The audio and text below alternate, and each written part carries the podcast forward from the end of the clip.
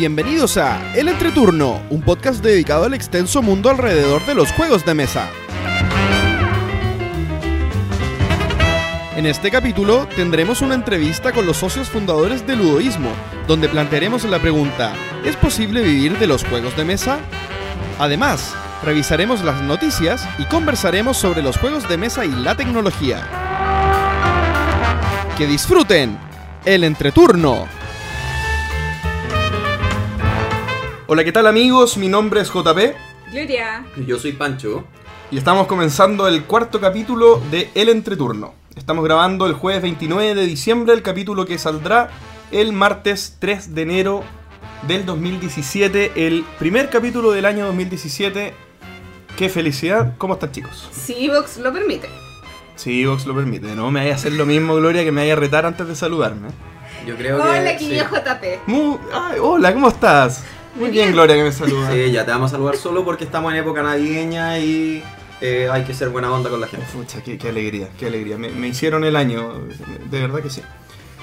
Eh, sí, pues estamos grabando entonces este cuarto capítulo y para variar tenemos, como mencionó Gloria, eh, que dar un, una disculpa o un aviso, no sé, que seguimos teniendo problemas con la plataforma de Evox. Eso quiere decir que los que dependan 100% de Evox para escuchar este programa no han podido escuchar el tercer capítulo. Ni van a poder escuchar el cuarto. Muy probablemente tampoco están escuchando el cuarto. Eh, Probablemente sí, no están escuchando nada. No sé para qué les habláis a ellos. si Sí. Son los que no nos escuchan. ya Pero no, igual no, los no- queremos Sí, los queremos, los queremos. No, pero no. y los extrañamos.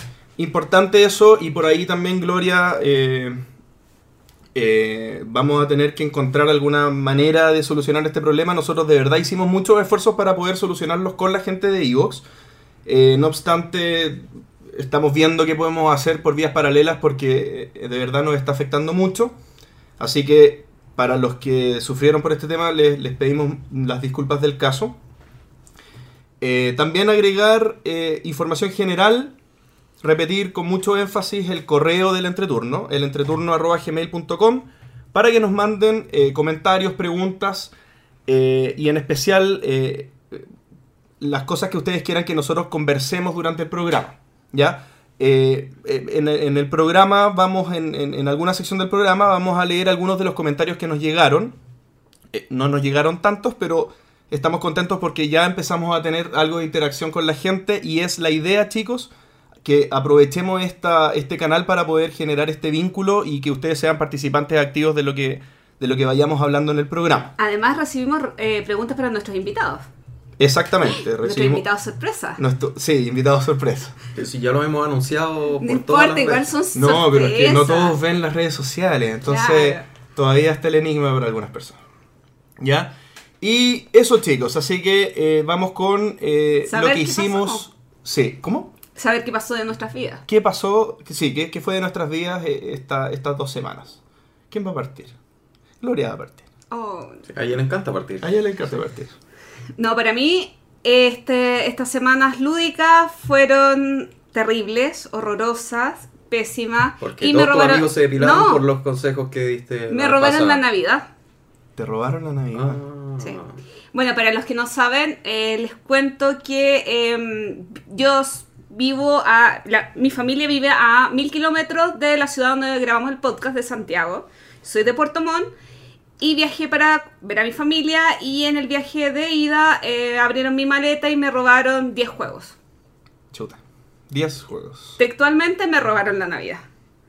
Qué fuerte. ¿Pero eran, eran juegos que ibas a regalar? ¿Eran juegos que ibas a Juegos jugar? para regalar, juegos para jugar y juegos para vender. Uy, qué desastre. Sí.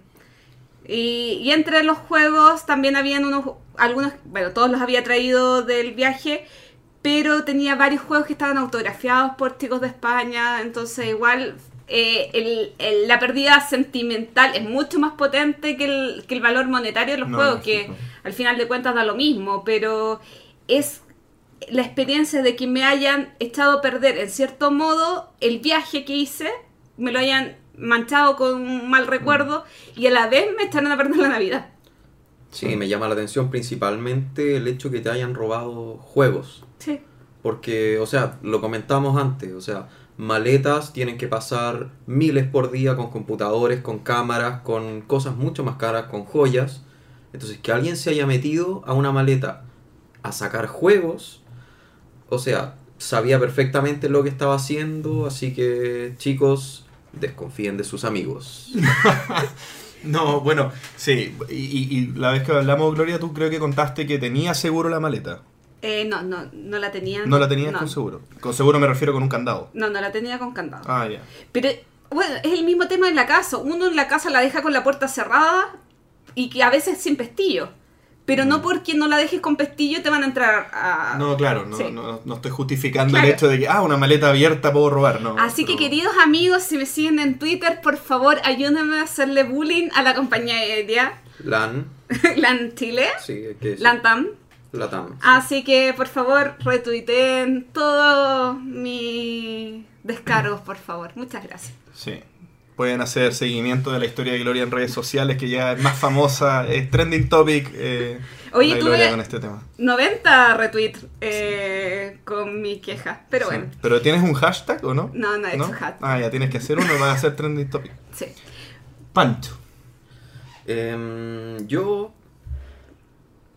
Yo fue bueno, fue bueno. Me junté a jugar varias veces y no sé si habrá sido por los comentarios que hice la vez pasada, pero mágicamente en todos mis grupos de juego aparecieron solo cuatro personas.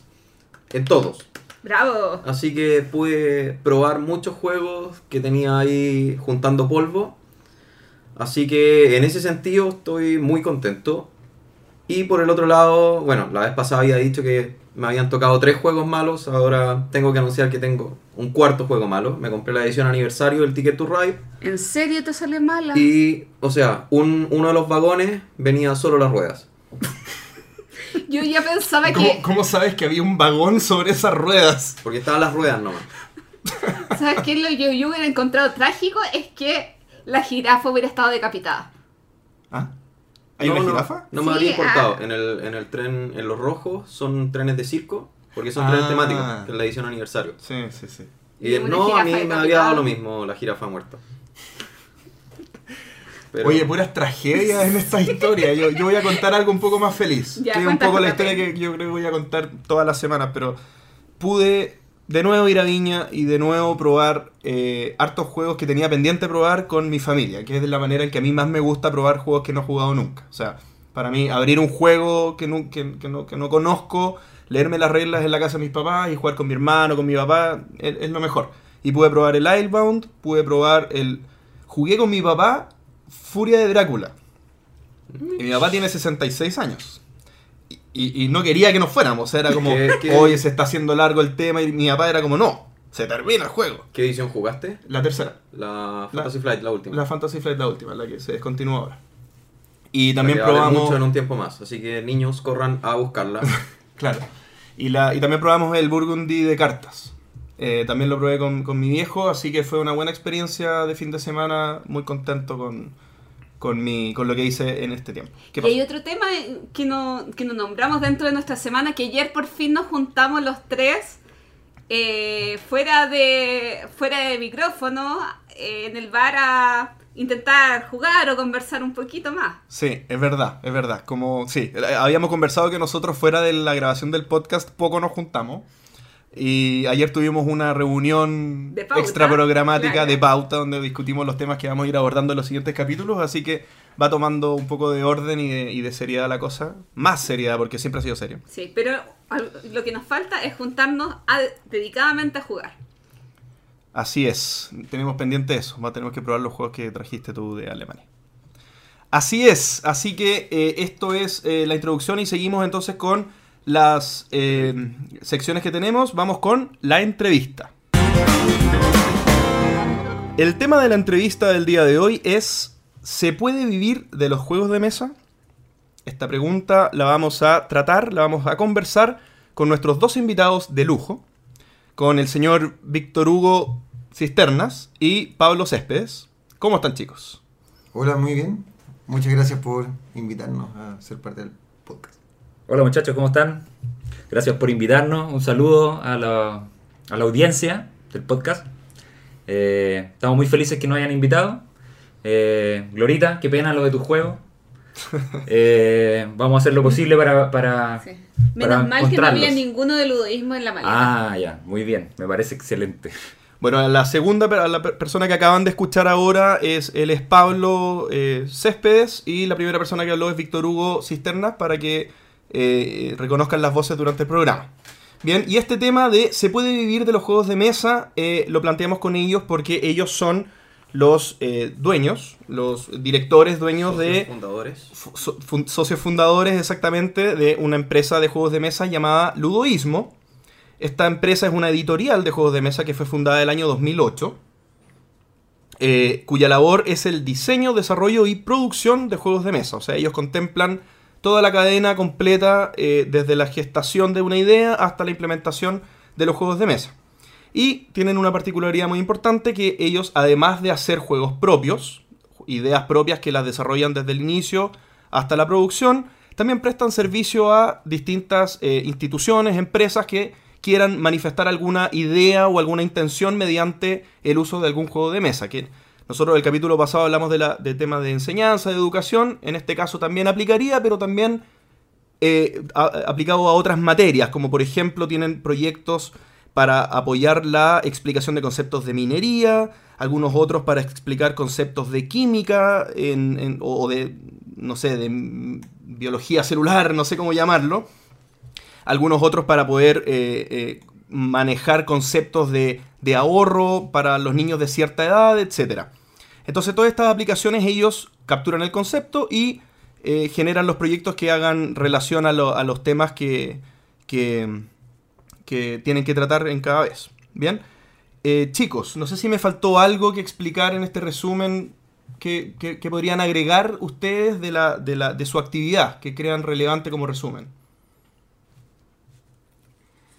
Em, aparte de, o sea, desde toda el área comercial de nuestros juegos, que son los juegos que tienen un origen personal de nosotros, ¿cierto? Y diseñamos y editamos. Después también viene toda una parte importante que es la venta y el marketing de los juegos. Que mm, uno suele no verla cuando está eh, desarrollando el juego, pero termina siendo una parte muy importante. Y eso también es algo que hemos ido aprendiendo con el tiempo y también lo aplicamos ahora. Perfecto, sí. eh, y, y- y aquí tú estás hablando de marketing asociado so- solamente a los de línea propia o en ambos casos. Eh, no, a los de línea propia.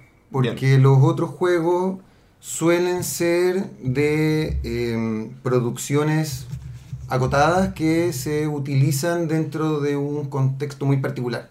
Entonces, por ejemplo, hay juegos que hemos hecho con el Estado que los produce el Estado y los reparte dentro de sus líneas de, de uso, digamos. Claro, están enmarcados dentro de un proyecto acotado, eh, entonces están ahí más o menos desarrollándose, eh, cocinándose un poco, eh, hasta que mm, el Estado los reparte, por ejemplo. Los reparte en, en- en ciertas localidades donde quieren hacer intervención. Eso. Entonces no necesita marketing. Están, están ya destinados los juegos. Claro. Eh, sí, bueno, voy a desarrollar un poco mi, mi- mi inquietud, porque en el fondo yo entendería que el marketing asociado a los de línea propia tiene que ver con que ustedes tienen una idea de juego y la tienen que disponibilizar al mercado y moverla. Entonces el marketing tal vez en, en- en el- en este otro negocio más específico de las empresas sería distinto, sería como cómo llegan a las empresas en primer lugar, cómo generan esos contactos, cómo ofrecen el servicio más que el juego en el fondo. Claro, eso tiene que ver un poco con el marketing del servicio que ofrecemos nosotros más que con el marketing del juego particular. Y eso también es un- un- una habilidad que hemos ido desarrollando con el tiempo, por supuesto.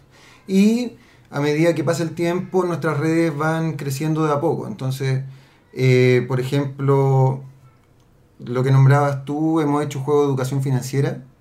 Y hay uno particularmente que ha tenido un gran éxito y a raíz del éxito de ese juego de educación financiera, otros organismos nos han pedido que hagamos otros juegos de educación financiera también. Perfecto, entonces el, el Claro. boca en boca les ha servido un poco como, como publicidad, digamos. Claro, Sus claro. trabajos exitosos han- se han propagado, digamos. Claro. Oye, y, y ustedes partieron con esta idea, no partieron con juegos propios. ¿Con qué partieron?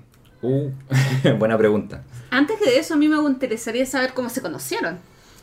Claro, yo, yo pienso también que eh, el origen está ahí, que es que Pablo y yo nos conocimos en el colegio, ¿cierto? Y en el, cuando éramos chicos nos juntábamos a jugar, principalmente rol.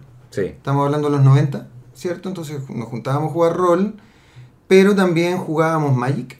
Y eh, juegos de tablero todavía no estaba el ingreso de los juegos europeos, entonces jugábamos ataque, en verdad. ¿Cierto? Ataque es el Risk. Risk. Ataque, claro. Risk o Eh, en Argentina. Tech, sí. Tech, Tech, en claro. Argentina. ¿sí? Eh, y de ahí viene el origen de nuestra amistad, en el fondo, ¿cierto?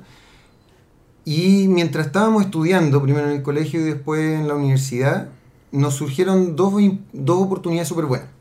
Que es que una fundación nos pidió que hiciéramos dos juegos. El primero fue un juego de rol, el segundo un juego de mesa, para abordar el tema de los derechos humanos. Entonces, eh, si me preguntas a mí, nosotros iniciamos con esos, pero en ese tiempo fue una oportunidad súper buena que tuvimos y Claro, respondimos y, y, y se acabó y seguimos estudiando en el fondo. Duda, sí. ¿Y la fundación esa cómo llegó a ustedes? Porque no... no- A propósito de que uno de un amigo de nosotros que jugaba con nosotros también, rol, ¿cierto? Tenía un familiar que trabajaba en la fundación. Entonces se empezó a mover el tema este de que nosotros jugábamos rol. A alguien se le ocurrió que podía ser un buen, una buena forma de enseñar el tema.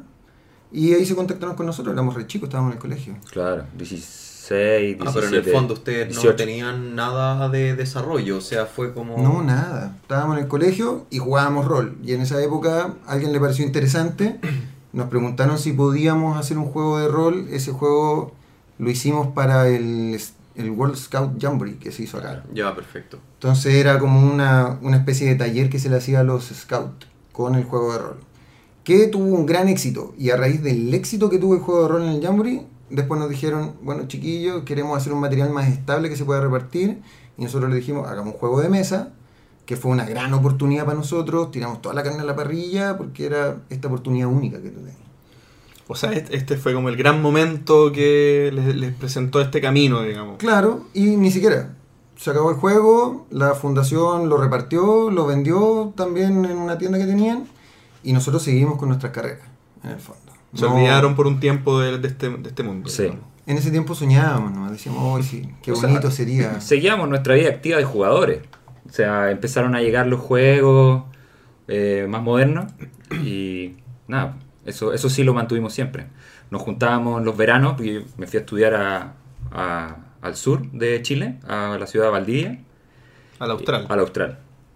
Y los veranos nos juntábamos con Víctor Hugo y jugábamos, seguíamos jugando Magic, mucho rol. Y eso lo mantuvimos siempre.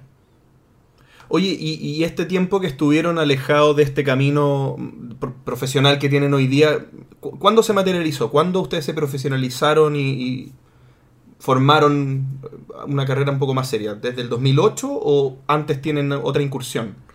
Sí, bueno, eh, también desarrollamos como el año 2003 un juego, porque nosotros jugábamos mucho backgammon. Nos Ah, aparte de rol y todo eso, eh, nos gustaba mucho sentarnos a, a jugar backgammon. Era un juego que nos gusta, todavía. Eh, y también un poco de ajedrez, y a, a raíz de eso, de juegos un poco abstractos, eh, desarrollamos un juego que se llama ¿Cuál? El 2003 lo Bien. desarrollamos, más o menos. Eh, pero estábamos cada uno en ciudades distintas, pero ese era nuestro juego de cochera. Era el juego que estábamos ahí, no, si esto debe ser así, sí, este movimiento, diseñando. Eh, claro, el 2003 segui- hicimos eso, pero en real, eh, respondiendo a tu pregunta, el 2008 se concreta, finales del 2007 más o menos, se concreta de nuevo, no es como que una rejunta eh, con actividad de crear un juego. Víctor Hugo trabajaba como profesor de química eh, en un programa de química eh, como del Estado. Y le surgió la oportunidad de, de hacer un juego relacionado, bueno, curiosamente con el bullying, ¿sí? Eh, en, en el ambiente escolar, bullying en el ambiente escolar. Entonces, eh, me llama Víctor Hugo, me dice, oye Pablo, eh, me sale esta oportunidad de hacer otro juego, ¿te sumáis? Yo le dije, por supuesto, vamos, démosle. tenemos, que, tenemos que hacerlo, otra oportunidad más de hacer un juego. Y nos reunimos con el equipo, que eran unas psicólogas de, de un colegio, y empezamos a trabajar en el juego. Pero también de cochera, por supuesto, y, y muy, o sea, remunerado, pero súper sutilmente. ¿ya? Y, y empezamos a, a trabajar en eso en ese año, el 2008 más o menos. eh, como que se empezó, en- entre el 2008 y el 2009 que estamos trabajando en esto, se empezó a, a hablar mucho de la eh, ludificación o gamificación que llaman. Eh, y nosotros como que ahí encontramos que podíamos eh, hacer algo al respecto. Estábamos trabajando en colegio con esta intervención de un juego y dijimos, mira, esto parece que, que- que por ahí va la cosa. Nuestro, nuestros amigos, ¿ah? algunas redes que teníamos nos decían, oye, está interesante lo que están haciendo, en el mundo se está haciendo más o menos esto. Pero ustedes seguían con su trabajo estable Sí, de lo que habían estudiado. Sí, sí. Porque, para que el resto sepa, ¿qué, qué carreras estudiaron ustedes? Eh, eh, bueno, Víctor Hugo estudió Química. química, ¿sí? Y yo estudio biología marina. Nada que ver con... O sea, bueno, igual todo que ver con los Sí, todo que Sí. Claro, yo estaba dedicado en esa época a la educación de la ciencia. Entonces, como contaba Pablo, yo trabajaba en un programa que se dedicaba a instalar una metodología de enseñanza de la ciencia en, en las escuelas. ¿Cierto? Y empezamos a trabajar en este juego del bullying y empezamos a eh, socializarlo. Es como, hoy estamos haciendo otro juego. Y todo el mundo de nuestras redes nos decía, oye, esa idea está genial, eso es increíble, la cosa va para allá. Y nos miramos y dijimos, bueno, tal vez el momento de... Somos jóvenes, profesionales jóvenes, ¿cierto? Con el momento de tener una marca y todo partió con la marca, en verdad. Más o menos cuántos años tenían en ese tiempo, solo para saber cómo dato. En caso de que alguien quiera 26. tratar lo mismo. 27, 28. Sí, Víctor Hugo más joven. 26, 26, 28 por ahí. Mm. Oye, y yo, yo no sé por dónde partir, pero es que yo quiero, quiero agarrarme del título de la, de la, de la canción, del, del título de la entrevista, y preguntarles primero, ¿se puede vivir de los juegos de mesa? ¿Sí o no? Mm, por supuesto que se puede vivir de los juegos de mesa. Hay mucha gente viviendo de los juegos de mesa. Ustedes viven de los juegos de mesa. Nosotros vivimos de los juegos de mesa. Entonces alegría. yo, yo creo que deberíamos volver porque la historia al menos está bien interesante y a mí Sí. me gustaría saber cómo fue la evolución desde esto que hasta ahora nos han contado que han sido casi temas fortuitos y de suerte hasta que llegaron a, a El tema es cuando la suerte se transforma, la transforman en algo que es productivo con el trabajo que hacen. Sí, eh, mira, yo sigo con la historia un poco. Sí. Eh, resulta que el 2008 yo volví eh, ya definitivamente a Santiago, a vivir a Santiago, porque de- después de haber estudiado biología marina, eh, como que me da, no sé, no, no tenía muchas ganas de ejercer al tiro. Igual empecé a trabajar, eh, pero después empecé a estudiar artes visuales en la Chile en horario así vespertino. ¿Ya? Entonces, Por las noches. por las noches. ya. Entonces, eh, nos juntábamos a hacer el juego del bullying los viernes en la noche. Así, de cochera todavía, como les contaba. Entonces, eh, como esto empezó a aprender, con el Víctor Hugo ya nos juntábamos los viernes de la noche y qui- quisimos, como, como bien decía Víctor Hugo, eh, plasmar un poco más esta, esta sociedad ya de, de, dos amigos que hacen juegos con sus nombres nomás en una especie de marca. Al principio pensamos como en una ONG, algo que se... como pero decantamos rápidamente lo lógico que es hacer una empresa. Y como que también el tema del emprendimiento está como también súper en boga, todavía lo está. Sí, y en ese tiempo también había muchos fondos del gobierno que estaba potenciando eh, el emprendimiento. Exacto, exacto. Claro que igual en esa época nosotros presentamos nuestra, nuestro emprendimiento a los fondos del Estado, pero estaba muy fuera de la caja todavía. Es como, nosotros nos queremos dedicar a hacer juegos y no, no- las incubadoras que eran las que te llevaban a postular a los fondos, ninguna realmente no, Sí. nos entendió para dónde iba nuestro, nuestro proyecto. Sí, o que lo- encontraron que no era lo suficientemente valioso. digo. Sí, los currículums tampoco calzaban mucho. Es como un biólogo marino, un químico dedicado a hacer juegos de tablero. mm, raro. Pero igual lo, lo tratamos, ¿eh? Lo tratamos. Sí, tratamos de postular. Eh, bueno, entonces resulta que el 2008 eh, está todo esto de la ludificación. eh, no- nos, intere- nos interesó mucho el tema. eh, y nos asociamos con una editorial eh, de libros y ellos nos empezaron a encargar pequeños trabajitos De pe- juegos. de juegos Claro. que se incluían dentro de los libros normalmente. Claro, entre paréntesis, yo, yo había trabajado con la editorial preparando material de clase, ¿cierto? O sea, Ah, ellos, Perfecto. ellos trabajaban con instituciones más grandes preparando materiales de clase y yo trabajaba haciendo guías, pruebas y cosas de ese estilo. Entonces, por supuesto que fuimos, fui a, a todos los contactos de la editorial, nos sentamos y le dijimos, estamos haciendo juegos. Mira, estamos haciendo este juego del bullying y queremos meter esto en las salas de clase. Y ellos fueron los primeros que prendieron y con ellos hicimos los primeros juegos. Los primeros Pero, ¿y esos juegos que les encargaban son estos de papel y lápiz? O sea, el- hacer un laberinto o... La exploración minera es un juego de cartas que hicimos para Codelco Educa, que es... O sea, no, la editorial tenía un contrato con Codelco Educa que se dedica a la educación de los temas mineros y la incorporación de ellos en el currículum. Y a través de ellos llegamos al área de exploraciones. Y el área de exploraciones quería un material para explicarle a las comunidades de qué se trata la exploración minera. Entonces nosotros hicimos este juego de cartas de exploración minera y ellos lo repartieron en las escuelas donde estaban trabajando en ese momento, ¿cierto? Eh, y también lo utilizaban para repartirlo, digamos. O sea, esa fue una producción que hizo Codelco para repartir ellos a su discreción total, en el fondo. Oye, ustedes eh, hoy día han pasado varios años, eh, estamos en 2016, han pasado 8 años desde que se conformaron como ludoísmo. ¿Desde, qué año aproximadamente ustedes sienten que esto ya tenía otra robustez o qué tipo de dificultades tuvieron al principio para poder decir, oye, estamos afiatados ya, esto pasó en la primera tormenta y estamos firmes? ¿Cuánto tiempo pasó? ¿Qué dificultades tuvieron?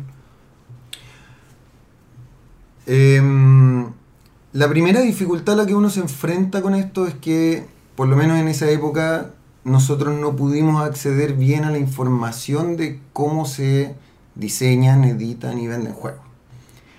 Pero como nosotros somos de origen científico de formación, nos hemos enfrentado a esto en todo nuestro camino súper científicamente.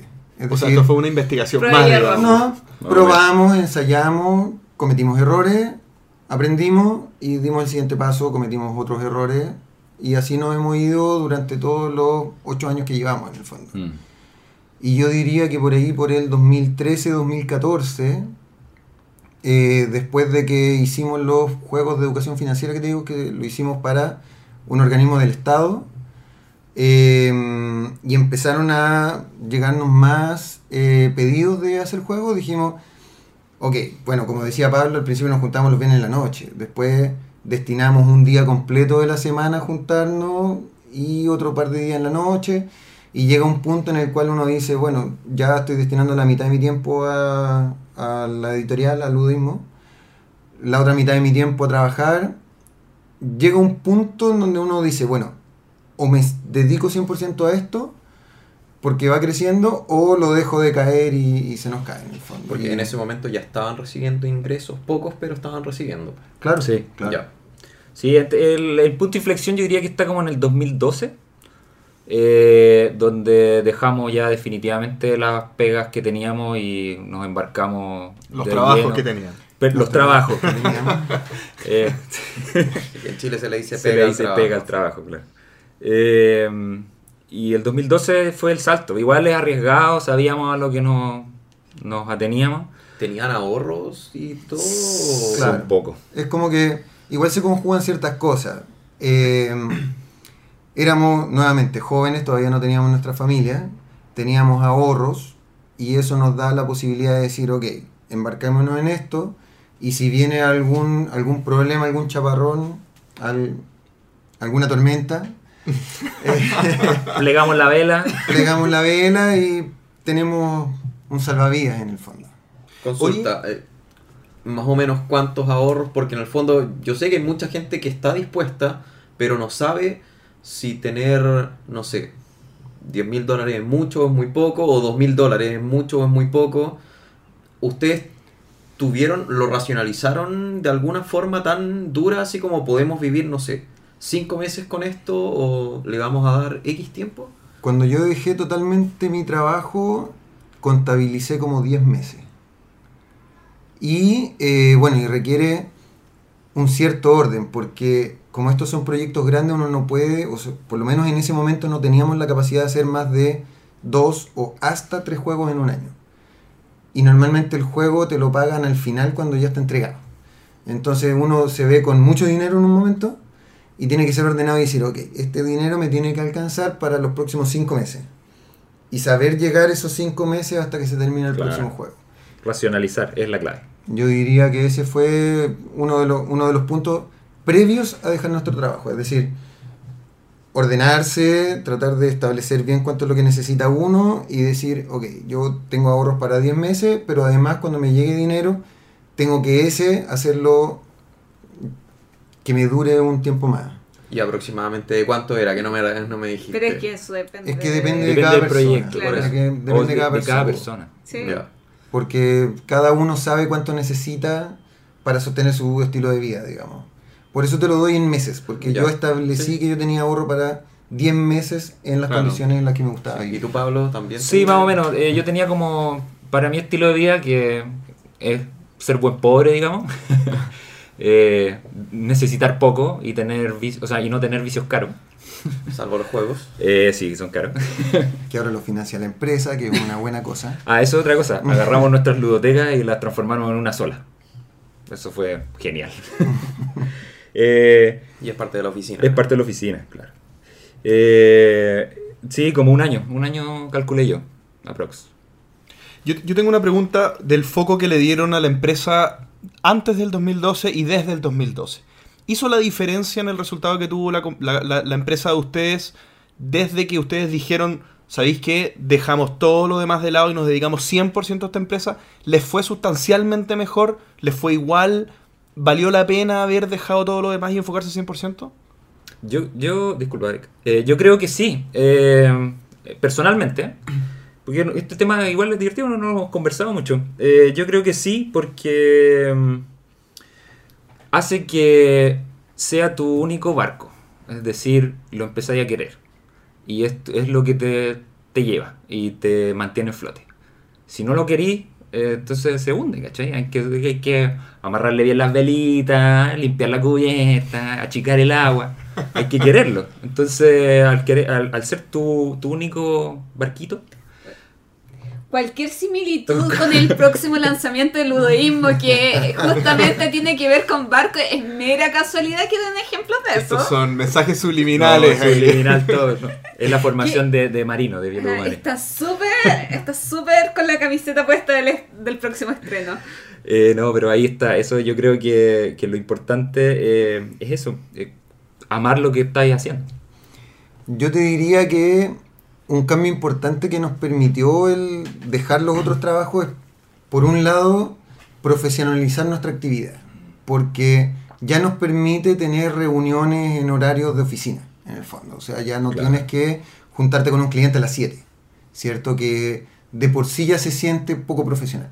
Tú te tienes que juntar en un horario de oficina y además, como es tu cliente, darle opciones del momento en el cual se puede reunir contigo, ¿cierto? Dar esas opciones libremente sí te da profesionalismo en tu actividad. Y por otro lado, el tener más tiempo también nos permitió dedicarnos más a los juegos de producción propia, ¿cierto?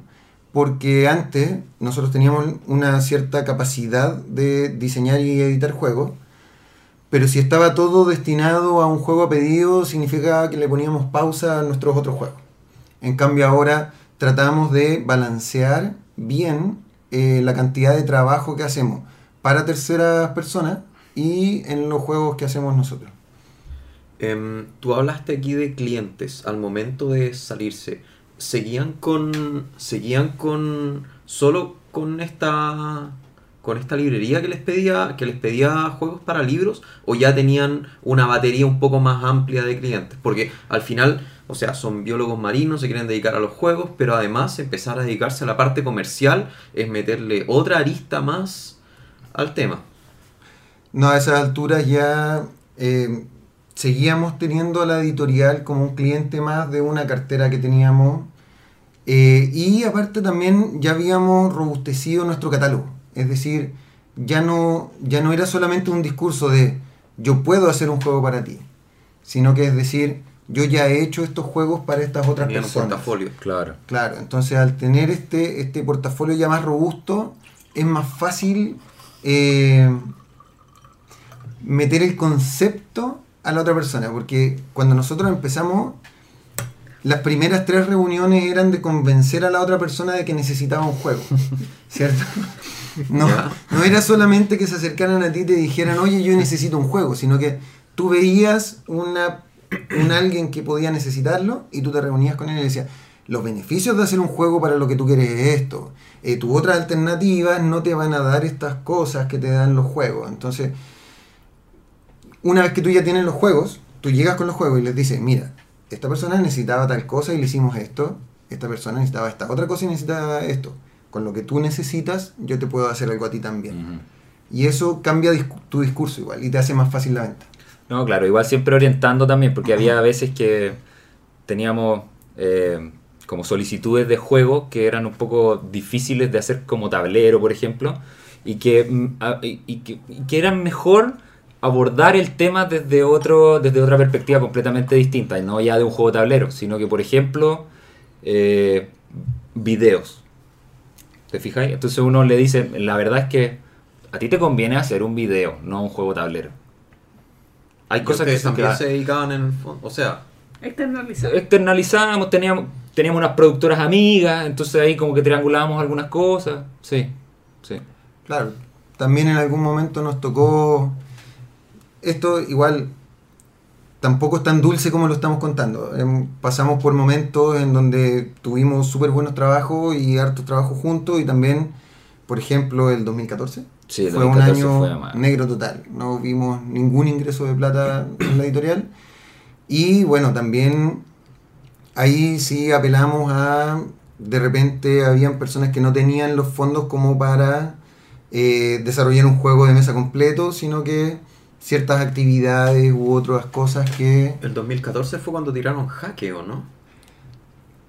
Es que es un- una, una- es súper bueno porque cuando uno le va bien, por supuesto que todo florece, pero en tiempos de crisis a nosotros nos gusta eh, el término opportun crisis. Claro. Es Sí, como que en comparto. tiempos de, de donde uno se siente apretado es donde las ideas fluyen con más, Más fuerza, rápido. Sí.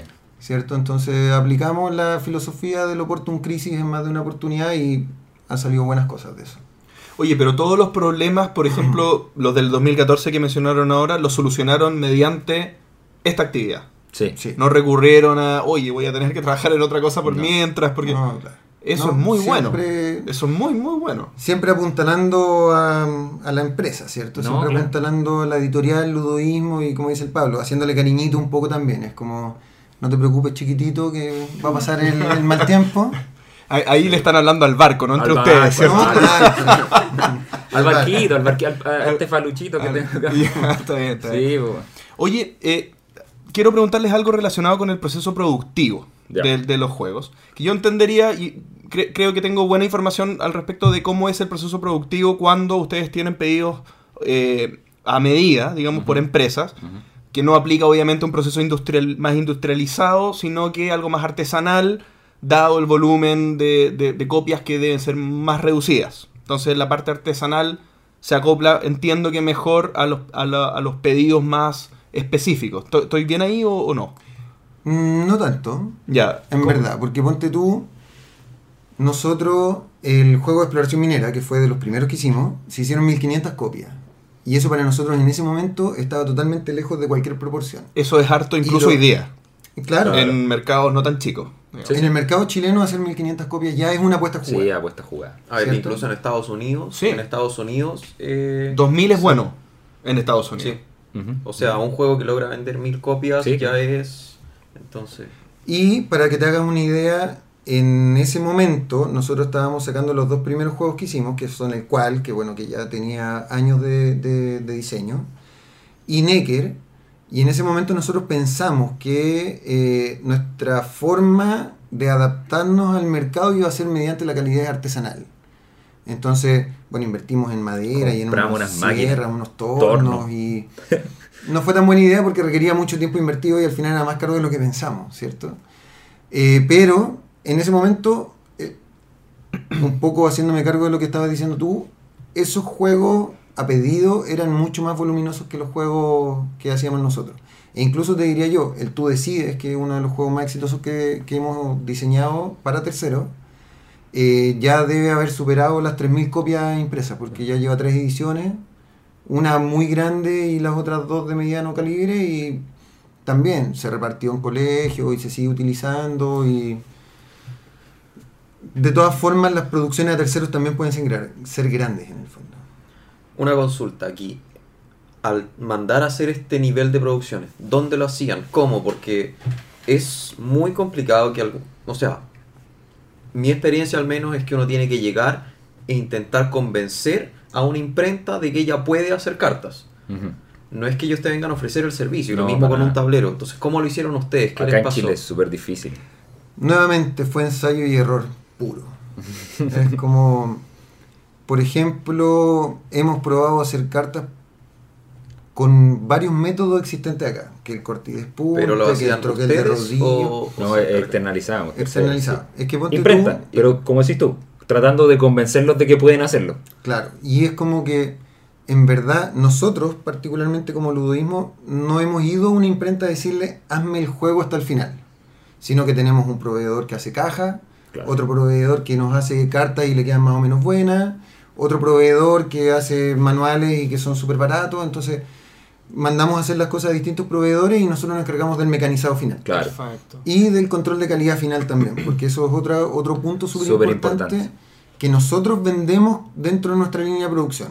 Yo voy a preocuparme de que los juegos salgan bien, que es algo que no todas las imprentas pueden hacer. Eso, eso lo logran acá Yo en ya me Chile. quejé de Sí. cuatro juegos que han venido malos. Así que el Ve- control Pero hace, hace harto sentido que en Chile, yo, yo me imagino que haciendo esto ustedes logran mejor economía en la producción. Mm.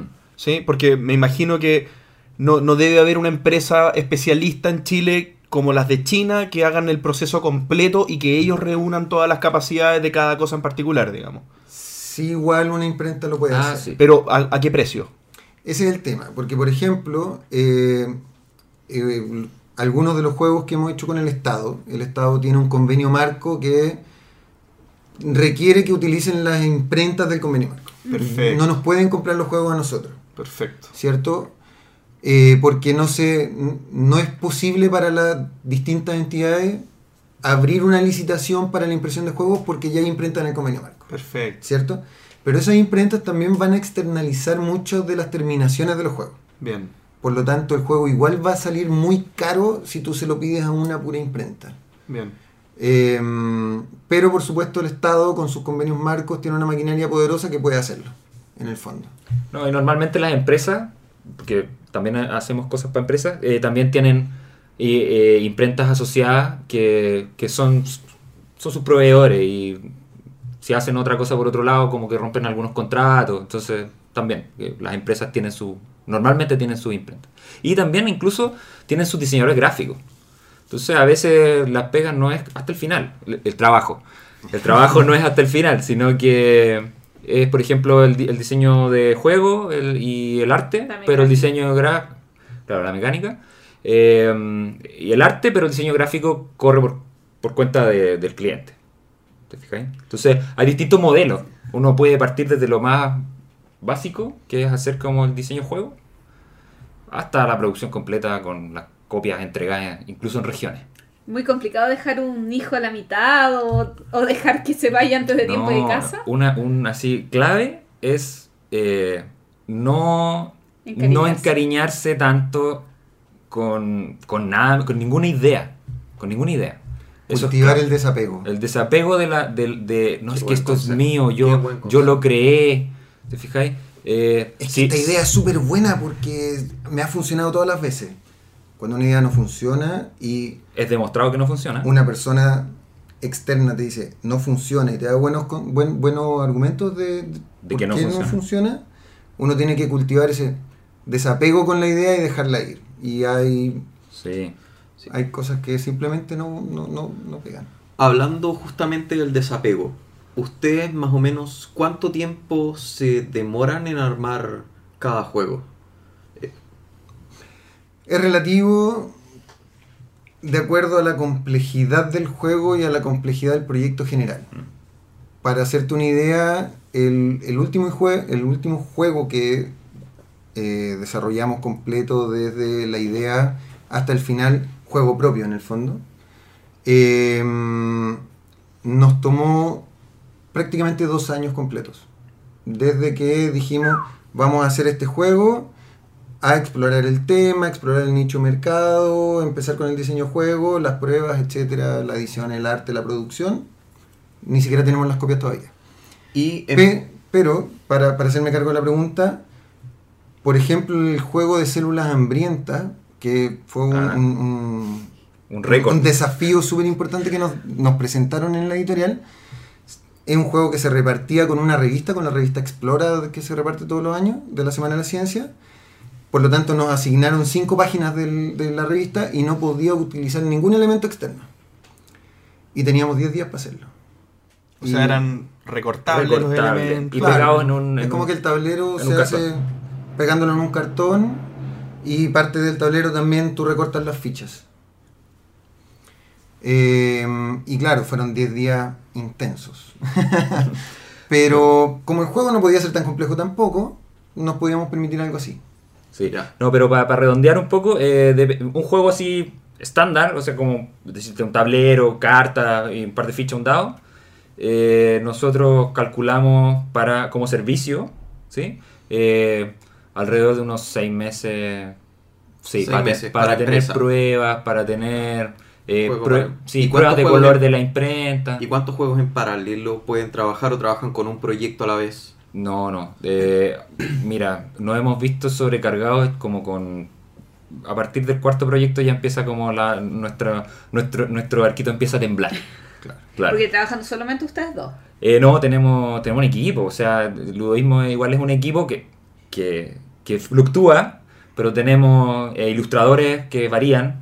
Tenemos diseñadores gráficos, eh, diseñadoras gráficas, la, la Ivana, la Francisca, les mando un saludo. Eh, que son buenísimas en lo que hacen. eh, y no, no, no, nos ayudan. O sea, no somos nosotros nomás. No, eh, hay gente. Claro. Pero nuevamente, como, como esto ha ido creciendo con el tiempo, tampoco hemos tenido la capacidad hasta ahora con Igana de decirles, ven y trabaja conmigo, ¿cierto? Porque ni siquiera nosotros nos podemos asegurar un sueldo. Como les decía, trabajamos con el proyecto y eso nos tiene que permitir sostener la vida de ahí para adelante. Pero no podemos asegurar un sueldo permanente, ¿cierto? Eh, con Ivana, eh, que está trabajando con nosotros hace como seis meses ya, Sí. eh, es la primera vez que hemos dicho, bueno, ven a trabajar con nosotros y vamos a comprometernos a pagarte todos los meses, ¿cierto? Claro. Igual nosotros también hacemos ese ejercicio, o sea, como que desde, no sé, hace unos dos años estamos más o menos con un pago regular todos los meses, que fluctúa un poco, pero que se mantiene más o menos constante para cada uno de nosotros. Y ustedes además tienen oficina. ¿En qué momento Sí. arrendaron esa oficina? Porque eso ya es comprometerse Sí. en algo. O sea, de ser dos personas que renunciaron al trabajo, que tienen un año de vida más o menos en sueldo si es que no salen proyectos, ¿esa oficina estaba contemplada dentro de esos costos o, o fue en algún momento que definieron? Ya estaba. Como te decía, partimos en el living de mi casa, que quedaba cerca de la universidad donde estudiaba Pablo. Entonces él se pasaba después de la universidad a mi casa y trabajábamos en el living, ¿cierto? Luego yo me cambié de casa y em, ahí, porque yo vivía con amigos también en esa época. Entonces, básicamente los que decidíamos cambiarnos a una nueva casa, destinábamos una habitación para cada uno y se pagaba un, un arriendo. Entonces, después nos pasamos a pagar un arriendo como si fuese otra persona de la casa para tener una, una pieza en mi casa, nuevamente. Que normalmente estaban en el patio, eran como, como, como cocheras, tal cual. Sí, Era como Sí, la claro. pieza del, del cachureo, la sacábamos todos los cachureos, arreglábamos y esa era nuestra oficina. Pero la, la- la pieza del cachureo significa el cuarto del. eh. No, El, el cuarto del. de las cosas que te sobran. de las cosas que te las sobran. cosas inútiles de la bicicleta de los 50. Exactamente. de la manguera y esas cosas. Exactamente. Claro, y eso eventualmente también a mí me produjo un problema porque pasé de repente cuatro meses en los que prácticamente no salía de mi casa. Claro. Porque amanecía, llegaba el Pablo a la casa trabajo. me iba al patio y después iba al Pablo y Volví a entrar. volví a a- entrar a la casa. Entonces, eso fue un problema y eh, decidimos Arrendar una oficina. arrendar una oficina afuera. Además que el ejercicio de salir de la casa a trabajar igual cambia la dinámica completamente. Totalmente. Ya, entonces ahora tirándonos un poco más a los números, ya que son preguntas más rudas. Más o menos, ¿cuánto les queda o cuánto marginan de un proyecto que venden? Eh, si una empresa me pide un proyecto, ¿con cuánto, cuánto queda de utilidad para ustedes finalmente? Nosotros calculamos, y aquí depende mucho, porque hay clientes que negocian más y clientes que negocian menos, por así decirlo. Pero es, nosotros tratamos de marginar entre un 10 y un 40% del costo total del proyecto que incluye eh, la hora persona involucrada, ¿cierto? O sea, el diseño de juego, el diseño gráfico, el arte, y los gastos asociados a trabajar en eso, digamos, o sea, todo el costo de mantención de la oficina, con sus gastos también, ¿cierto? Todo eso nos da un costo para la oficina del proyecto y después de eso nosotros tendremos... Pero tú lo estás calculando con costos. No, no, no, por Claro. ejemplo, estás metiendo en ese 40%, estás metiendo lo que se pagarían de sueldo, por ejemplo. Sí, claro. Sí, sí. Ah, ya. Es decir, yo digo, en un proyecto de mayor o menor magnitud, ¿cierto? Nosotros, un juego sencillo, trabajamos cuatro meses aproximadamente y hemos llegado a trabajar como 10 meses. En Caruquinca, que es el juego más grande que hemos hecho, trabajamos como 10 meses en eso. Y nosotros decimos, ok, esto corresponde al 50% del tiempo destinado de nosotros eh, semanalmente, por lo tanto tiene que financiar una cierta cantidad de dinero para diseñadora gráfica, nosotros, etcétera. digamos. Ilustración. Ilustración, claro. O sea, aquí ya estamos viendo que si alguien se quiere dedicar a esto, necesita ser muy ordenado para Sí. todo. Sí. Ustedes, por suerte, tienen... Tener un plan igual. Sí. sí. Y claro, ahora se siente súper ordenado, pero nosotros, como les decía, eh, ha sido ensayo y error durante todo el proceso. Es O decir, sea, ¿han tenido proyectos en los que han perdido dinero? Sí, Sí, claro. claro. Y el año pasado tuvimos un proyecto que no resultó bien y que finalmente eh, los costos fueron más altos de lo que habíamos estimado, entonces no, teni- no tuvimos utilidad y además nos provocó... Perdimos el tiempo, claro. Claro. Y por el otro lado, los juegos propios, que eso ya es otro, es otro mundo, Es porque otro las horas, las horas ahí son diferentes Sí. y ustedes corren con todo el costo y por lo general, o sea, la gente no se imagina cómo varía el precio desde el costo inicial hasta el precio de venta final. Sí, total. Ahí nosotros diferenciamos dos cosas, porque en un juego propio, primero tú tienes un costo de el desarrollo del juego y otro costo de la impresión del juego. ¿cierto? La producción. En el tiempo de desarrollo del juego nosotros nos planteamos metas, es decir, para nosotros, por ejemplo, trabajar 18 meses en un juego podría ser demasiado caro. Entonces nosotros definimos cuál va a ser el tamaño del juego, cuál va a ser aproximadamente el nicho de mercado que va a utilizar y decimos en este juego vamos a invertir cuatro meses de trabajo, seis meses de trabajo, lo que nos parezca pertinente, ¿cierto? Nuevamente eso se lleva también al diseño gráfico y también al arte. Y luego también tenemos que destinar el costo de producción. El costo de producción es el que más define el precio final en el fondo. Porque para nosotros hacer un juego de venta en el fondo ahora va más por el lado de recuperar y obtener ganancias de la producción y todo el tiempo de, diseño y desarrollo pasa por inversiones de ludismo que pasan a ser parte como de nuestro marketing, por así decirlo, ¿cierto? O sea, nosotros como editorial nos mantenemos al día haciendo juegos. Por lo tanto, nosotros invertimos tiempo de- de nosotros en tener un nuevo juego que puede imprimirse.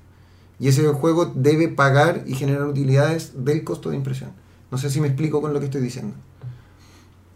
Sí, Se entiende claro. está clarito. Oye, eh, quedan, quedan algunos minutos más de entrevista y vamos a aprovechar de incorporar algunas preguntas que nos hicieron los auditores. Ah, genial. Tenemos a dos personas que quisieron participar eh, aportando preguntas eh, a, a esta conversación.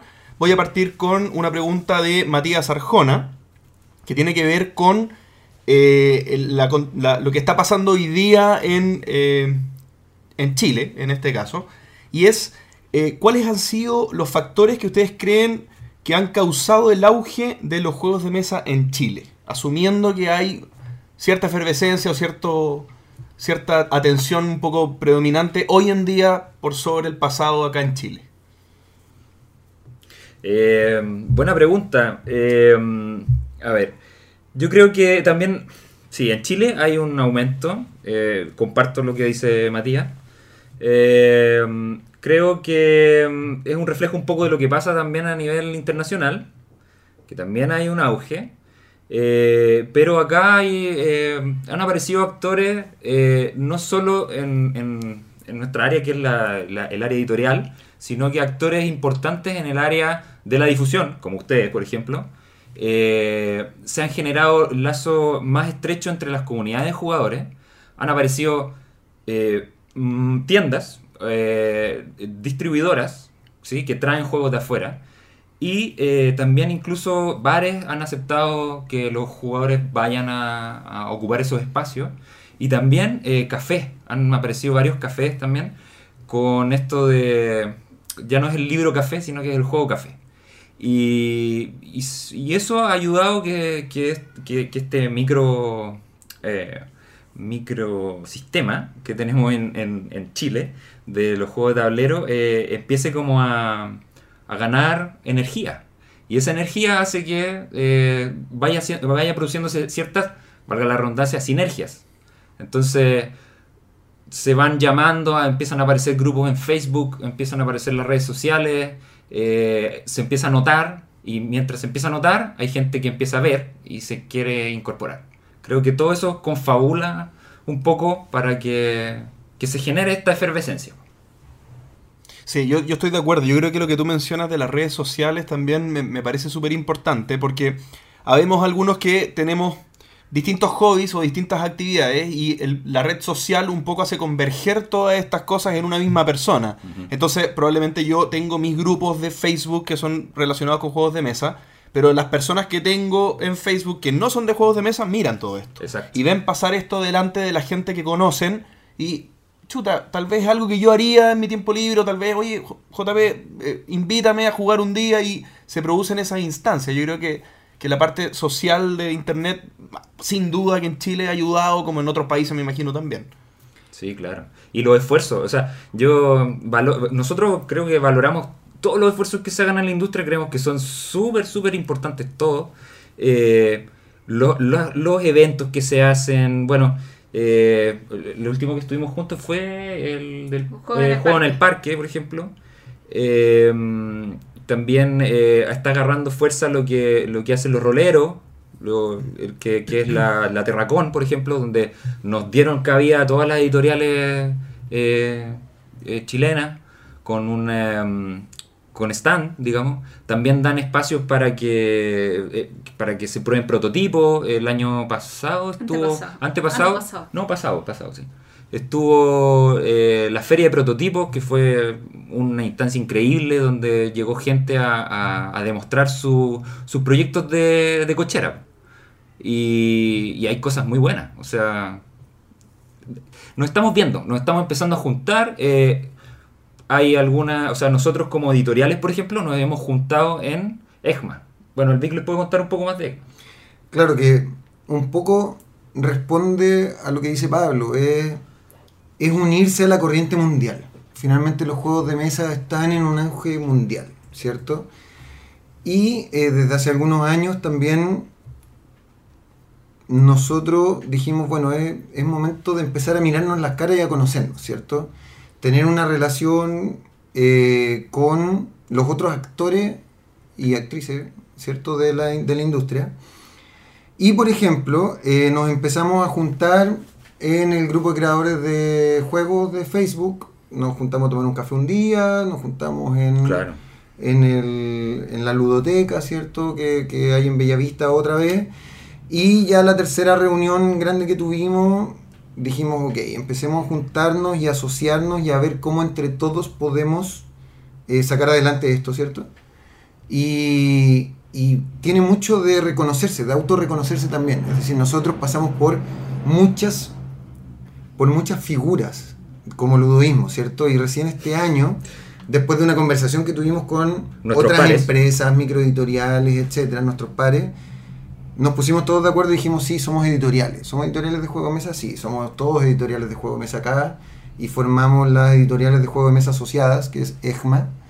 Y nos hemos juntado a conversar de cuáles son los problemas de nuestra actividad, qué formas tenemos nosotros de eh, aumentar nuestra, nuestra, nuestro negocio en el fondo, ¿cierto? De cómo podemos hacer crecer el mercado. Y además tenemos a las dos grandes eh, importadoras de juegos, ¿cierto? Las distribuidoras, tiendas en muchas regiones del país también, más tiendas dentro del mismo Santiago, ¿cierto? La incorporación de los juegos a librerías y grandes tiendas comerciales. Es todo parte de una.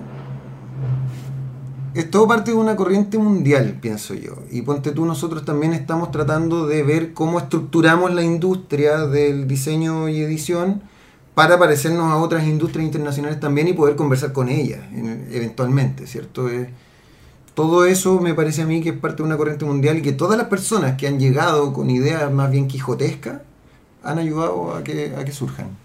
Sobre eso yo tenía una pregunta.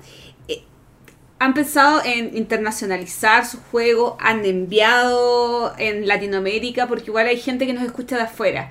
¿Los juegos de ustedes, hay alguna forma de adquirirlos afuera? ¿Han hecho algún contacto con alguna distribuidora? ¿O es alguna tarea pendiente que tienen? Mm, mira, tuvimos un par de intentos de licenciar juegos, ¿cierto? En Ah, Holanda. En Holanda, sí. Ya ni me acuerdo. Nos, nos pidieron, Pero ¿no? Nos pidieron muestras de los juegos como para buscar una licencia que no fructiferó. Pero, por ejemplo, sí, el jaque se estuvo vendiendo en Perú, porque ahí hicimos enlace directo con una tienda en Perú, ¿cierto? Que es pontemosca.p. Eh, y con Argentina nos gustaría también, pero recién estamos haciendo los lazos de conocernos con otras editoriales allá. Sí, es un trabajo sí, todavía pendiente. No, Y que a nosotros recién estamos, o sea, como les decía, hemos aprendido mucho. eh, cada día aprendemos más de cómo funciona la venta dentro de nuestro propio medio. Llegar afuera de nuestro medio a, otra, a otros lugares. Ya mm, eh, vienen los siguientes pasos, digamos. Ah, es parte de los desafíos de más adelante. Ya están comprometidos con toda la gente que nos escucha, así que... sí. Oye, bueno, y también, bueno, la, la pregunta an- anterior que habíamos conversado era de Matías Arjone. Tenemos una pregunta más de un auditor que nos escribe de Argentina. Eh, su nombre o nickname, no sé, es Ajá. Mael. ¿Ya? Capaz se llama Ismael, ¿o no? Muy probablemente. ¿Ya?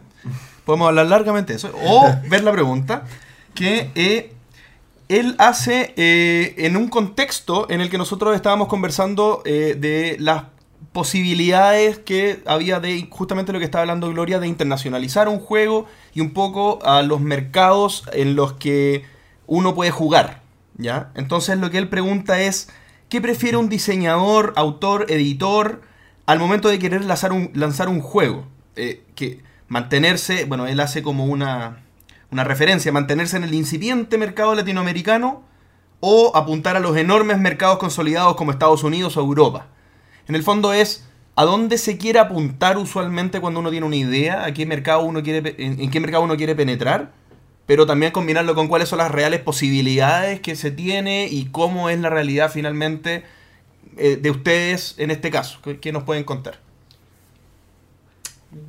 Yo te diría que a lo que apunta uno a llegar lo más lejos posible. Con el barco. Claro, entonces, pero como dices tú, hay que Ser tener en cuenta lo que uno puede hacer. Claro. Y en ese caso, eh, y de, de- de la observación, por lo menos de lo que nos dicen los medios desde Estados Unidos y un poco desde Europa, que son lo que más estudiamos nosotros, ¿cierto? Para llegar a grandes mercados, incluso los pequeños diseñadores y pequeñas editoriales de Estados Unidos, Alemania, eh, otros lugares, ¿cierto? Tienen que pasar por procesos de eh, crecer en el fondo y de validarse. Es decir, para nosotros hoy día hacemos juegos para el mercado chileno porque es el que tenemos aquí a la mano y es el que nos da nuestro sustento, ¿cierto? En la medida en que nosotros tengamos un juego que la validación del mercado chileno demuestre que es algo valioso, nosotros vamos a poder llegar con una mejor carta afuera y decir, por ejemplo, oye España, sabes que este juego en Chile la rompió, por lo tanto podría romperla también en España. Pero eso requiere que le vaya bien acá. Y eso sigue siendo ensayo de error, digamos. O sea, el mercado de los juegos es caprichoso. No sabes realmente si al juego le va a ir bien o no. Un buen juego no es certeza de que al juego le va a ir bien. El juego exitoso no es el que tiene la, el mecanismo, las mecánicas más elegantes, ¿cierto? Es el juego que tiene un buen marketing y que se sabe vender y que a la gente le gustó y lo compró, ¿cierto? Por lo tanto, nosotros estamos desde la vereda de hacer nuestro juego, con nuestra visión de- del- del arte del que hacer el juego, y en la medida en que tengamos un juego que sea exitoso, con ese juego vamos a llegar debajo del brazo a golpear puertas más, afuera, ¿cierto? Pero definitivamente nuestro foco principal está acá, en lo local, y en la medida en que eso resulte, tú vas a llegar con una buena carta de presentación afuera. Perfecto. Oye, eh, estamos llegando al final de la entrevista, vamos a seguir con el resto del programa.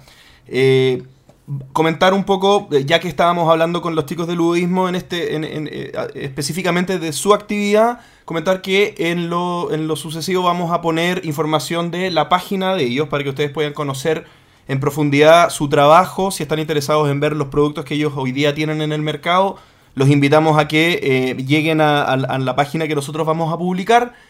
Y eso, los invitamos a seguir escuchando el programa. Pablo y Víctor Hugo se van a quedar eh, con nosotros participando del resto de las secciones. Seguimos con las noticias.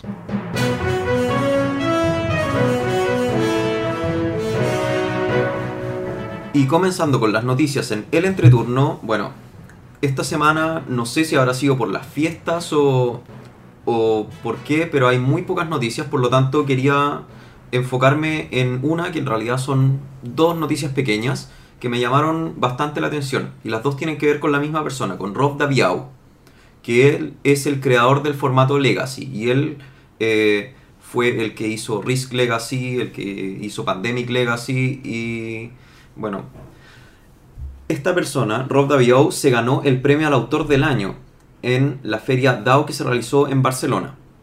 ¿Ya? Este premio, lo interesante que tiene y por lo que me llama la atención, es que es un premio que es entregado por otros autores. O sea, dentro del jurado está Antoine Bausá, Bruno Catala, Vlada Schvatil, eh, Etienne Esperman, que es el creador de Bruselas 1893, eh, Manuel Rosoy, que es el, es el creador de Time Stories, y eh, Arve Fuller, que, bueno, él no ha hecho muchos juegos que valgan la pena, la verdad. Eh, ¿Cuál es, Sin el, embargo- ¿Cuál es el criterio para saber que algo Sí, no, vale la pena? No sé. ah, bueno, revisen en la Board Game Geek y no, no tiene, no tiene muchas Tienen cosas. su propia opinión. Sí, sin embargo encuentro muy interesante eh, el, el hecho de que a Rob le hayan dado este premio porque demuestra que en el fondo lo que él logró con este formato Legacy eh, es algo que está que marcó, o sea, rompió la pauta y yo no había visto algo así al menos desde que eh, salió Dominion. Eh, adicionalmente, la siguiente noticia, que esta sí es la noticia que me gustaría que conversáramos, es que el mismo Rob Daviau, Como dominio, perdón. Domi- Dominion fue la, fue, marcó una ruptura al crear un formato de deck building. Ah, te refieres a Ahora eso. el formato Legacy también, también marcó, Una marcó una ruptura. Claro, sí. sí. Dominion introduce un mecanismo completamente nuevo al, al- al set de mecanismos que tiene uno para diseñar un juego. Sí. Claro, Eh, que pensé que te, que te habías confundido y que habías dicho que Dominion era Legacy, entonces, pero nada que No, no, no. Está bien, está Oye, No. qué buena idea. Dominion Legacy. No, qué mal. ¡Oh! Mucho papel para hacer fuego. Ahora hay que romper la milicia. Ya, bueno, la noticia, la noticia que, que realmente eh, me gusta más es eh, que Rob Daviau va a abrir su propia editorial que se llama Restoration Games. No sé si lo habían escuchado. Y el objetivo que tiene es- es súper choro.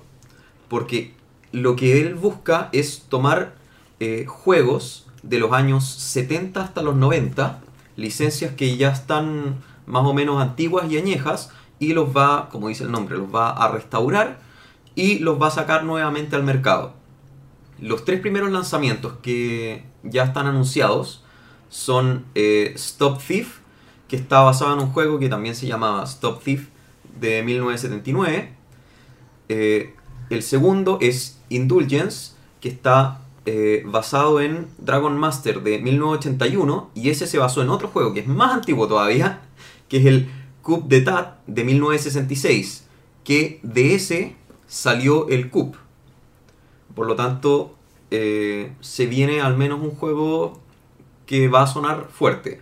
Y el tercer juego es Downforce, que está basado en Top Race de 1996, que para los que no saben, eh, de Top Race salieron muchos juegos, muchos mecanismos de juegos de carreras como el Fórmula D. Ah. Entonces, Palabras mayores. se vienen, se vienen juegos, eh, esperemos que juegos buenos. No sé, Oye, Me encantó bien- la idea, a mí me encantó porque yo, yo debo reconocer que no me gusta tanto lo actual como me gustan los juegos un poquito más añejos. La gracia de esto es que este tipo, claro, va a tomar juegos que a lo mejor hoy día ya no entran en el mercado, pero los va a remasterizar, va a afinar un poco las Qué temáticas, va a afinar las mecánicas. Me gusta mucho.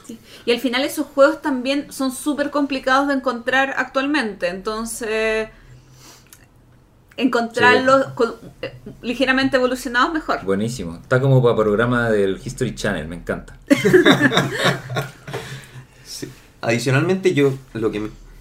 Ah, no, sigue... Dale, Por favor, Lo que, lo que me gusta, lo que me gusta esto, eh, y finalmente, bueno, para usar su opinión como creadores, es el hecho de que pastelero a los pasteles. O sea, Rob Daviau, si bien tiene mucha experiencia en juegos, porque él trabajó en Hasbro, él ha trabajado mucho en juegos, sin embargo sus juegos propios no son, no son tan buenos.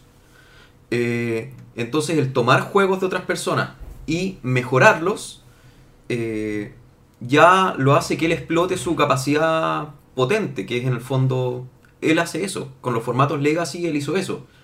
Porque él, si uno revisa la lista de juegos que tienen la Board Game Geek, no tiene muchos juegos propios muy buenos. Este año sacó el Seafall, que parece que no le ha ido nada de bien. eh, o al menos, no, no sé cómo estará en ventas, pero al menos de comentarios no he escuchado muchas cosas buenas. Entonces, en No, han sido malos. O sea, seamos tan más tajantes. Han sido muy, muy malos los comentarios.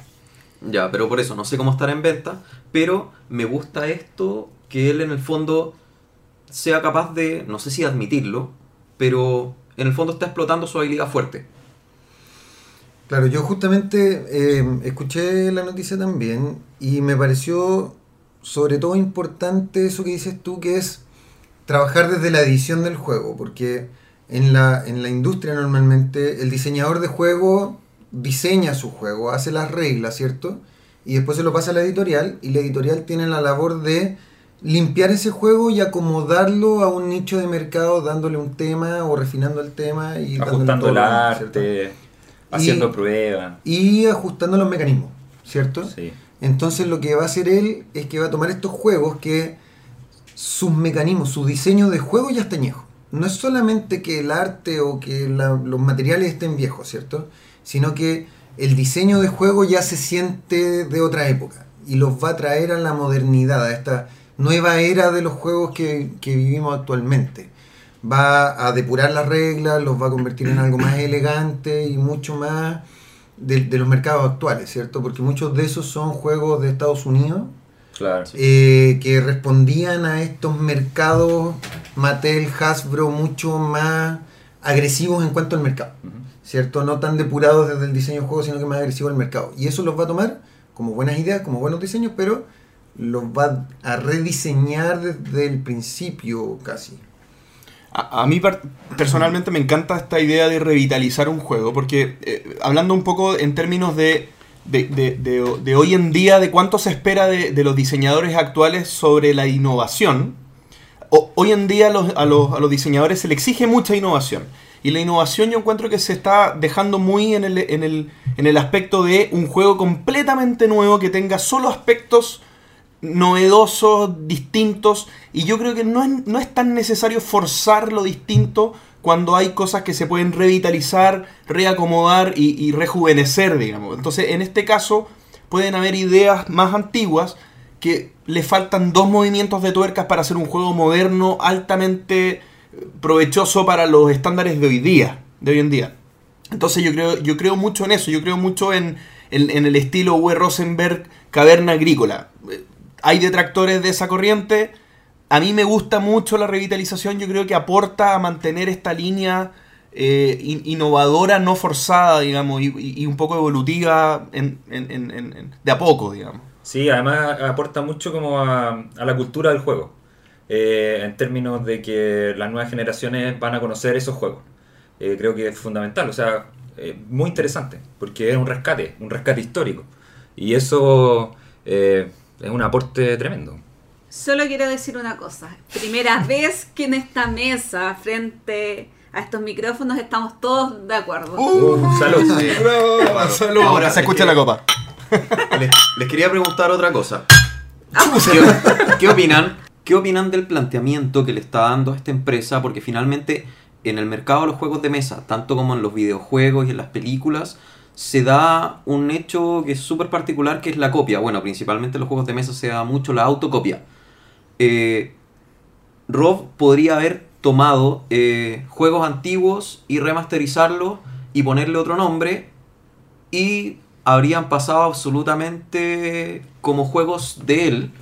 Eh, podría haberles puesto, si le hace cambio suficiente. Sin embargo, él está optando por la opción sincera y decir, oye, yo estoy tomando juegos antiguos y lo estoy modificando y lo estoy remasterizando. Es que en el- como estrategia de venta es potente ya que tenga un nombre antiguo.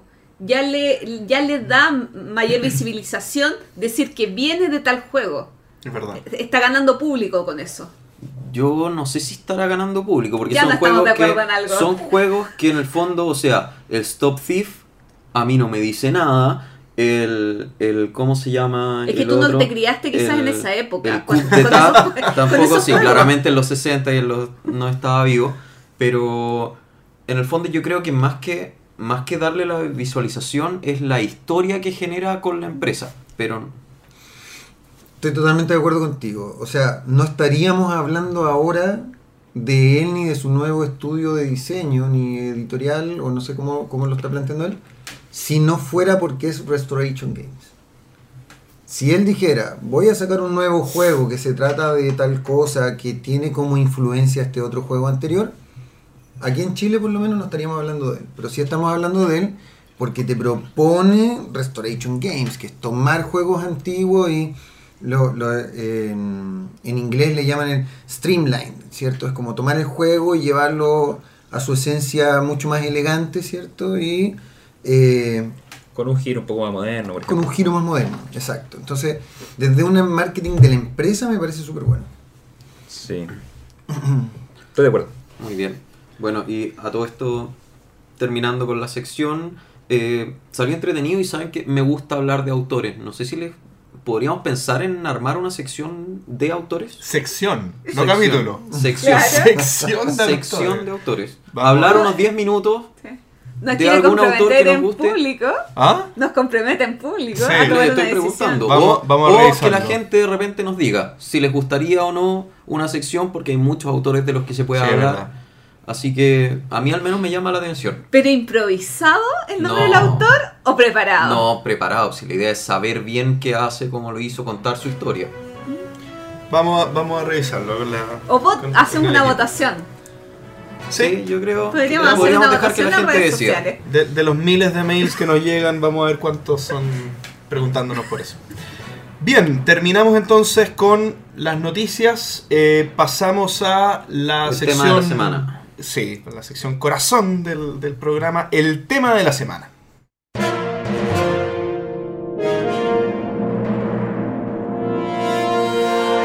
El tema de la semana es los juegos y la tecnología. A ver, aquí el tema se divide en dos partes, básicamente. Hay una que es más peliaguda que la otra, así que vamos a empezar por la suavecita. ¿Ya? Me Que gusta es, el conflicto, Pancho. Que es, en el fondo, la tecnología adaptando los juegos de mesa. O sea, el patchwork eh, en la aplicación eh, para poder jugarlo en el iPad o cosas así. ¿Qué opinan, qué opinan de eso? Eh, ¿Ayuda? ¿Está bien? ¿Está mal? ¿Se siente? Yo solamente, yo soy muy mala para jugar sola. O sea, yo no juego de dos personas, yo no juego sola. Como, como base. El único juego que yo tengo eh, en mi tablet es Splendor. Y creo que Splendor funciona perfectamente eh, para jugar sola. Además lo puedo jugar offline. Eh, ¿Pero jue- juegas contra inteligencia artificial o juegas Correcto, contra otras personas? contra inteligencia artificial. De hecho, es la actividad que hago cuando vuelo. Porque no tengo nada que hacer, estoy aburrida, me mareo, eh, juego Splendor. Eh, 10 partidas. Y es el juego que creo que eh, anda súper bien jugando con inteligencia artificial. Otros juegos no he probado, tengo amigos que juegan Ticket to Ride, que juegan Alhambra, pero la verdad es que no me motiva tanto como jugar con personas. Yo, yo juego solo un juego que no, re- que no requiere inteligencia artificial, que es el símbolo arcano. Que si, eh, al final, si tú juegas el juego en tablero o en un computador o en una aplicación, es lo mismo porque en el fondo es un juego cooperativo. Y, y es el único que por lo que tú dices que me resulta. No, no, no me motiva a jugar Ticket to Ride contra un computador porque aunque sea muy bueno o muy malo, es un juego que para mí tiene sentido solamente jugando contra otra persona. Pero sí juego Patchwork. Porque juego con mi hermana que vive en Viña y yo vivo en Santiago. Como no, no 100 estamos juntos, 120. claro, entonces la única posibilidad de jugar Patchwork es a través de una aplicación. Y, y ahí... eh, Lo más importante es jugar patchwork que conversar con la hermana, la obliga a jugar. es, es que... Es, que estás tocando una fibra mía. No, no, pero es que... ¿Tu hermana nos escucha pasa- o no nos escucha? No, sí nos escucha, fíjate. Un saludo para. Un saludo para María José, que nos está escuchando. En- eh, está escuchando la, la sección corazón.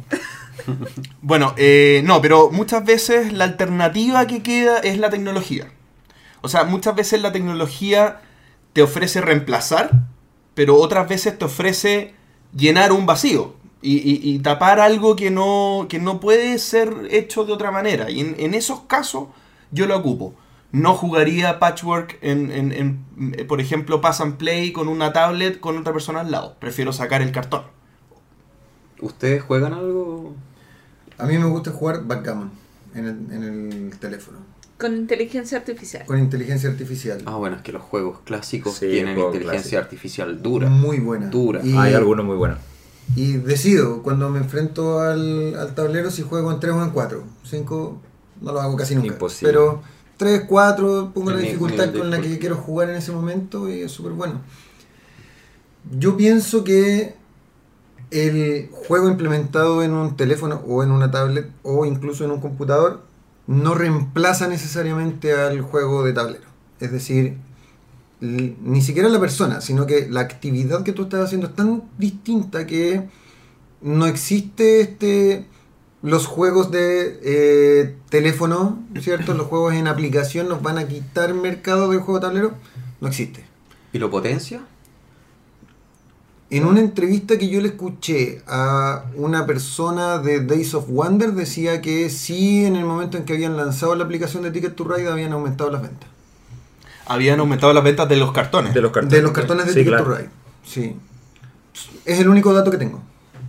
Eso es muy interesante. Sí, interesante. Yo comparto un poco con Víctor Hugo lo que está diciendo. Yo creo que no, no, debería, no deberían tocarse como en el, en el aspecto de que uno reemplace al otro. Eso es súper importante destaca- destacarlo. Y, y subsanan ciertos como problemas de distancia que el que, por ejemplo, tenés tú. Eh, y creo que, que por ahí va. Eh, no, no, no, no me parece que, que sea un conflicto en verdad. Y bueno, yo no juego tanto en el, con la aplicación y por lo general los juegos que he podido jugar eran juegos que no tengo eh, para conocerlos y la mayoría no me ha gustado. O sea, el Ascension lo odié Mm. con mi vida, Mm. el Star Realms también. eh, No. Pero, ¿Qué, pero ¿qué opinan? No. ¿Qué opinan? Es que yo tengo, yo tengo, yo tengo un Es, pro- es maravilloso yo tengo, Star Realms en- yo en tengo, un pro- yo tengo un problema. Sí, es que a mí no me gustó el juego. No, no fue la Ah. implementación. No fue la implementación. Eh, yo tengo un problema con los deck building porque a mí me lo vendieron siempre como un Magic y probablemente fui yo el tonto que no traduje el nombre deck building, que es simplemente construir el mazo. A mí me gusta jugar, yo fui jugador de Magic mucho tiempo, jugué muchos juegos de cartas coleccionables, entonces me molesta, no siento que esté armando mucho porque no tengo estrategia a largo plazo. Lo que hacen todos los deck building es robar y vomitar la mano. En el mejor de los casos, en alguno tú tienes que elegir cuál vomitas antes que la otra. estáis muy. Pero no me no, no tienes sensación de... O sea, yo de repente me compro una carta para hacer un combo con otra y puede que nunca me salga. Y si te la tengo en la mano y sé que el próximo turno va a salir la otra, ¿por qué no la puedo Porque guardar? Son probabilidades, po, probabilidades. Tú Pero armas no las me, pero no probabilidades de tu mazo. Yo para eso juego Magic o juego alguna otra cosa. Lo otro que les iba a peor el Magic, porque tenéis 60 cartas y nunca vais a robar la Pero mano que yo te la conviene. elijo, yo, yo armo ahí sí mi estrategia y sé cómo esperarla, puedo esperarla.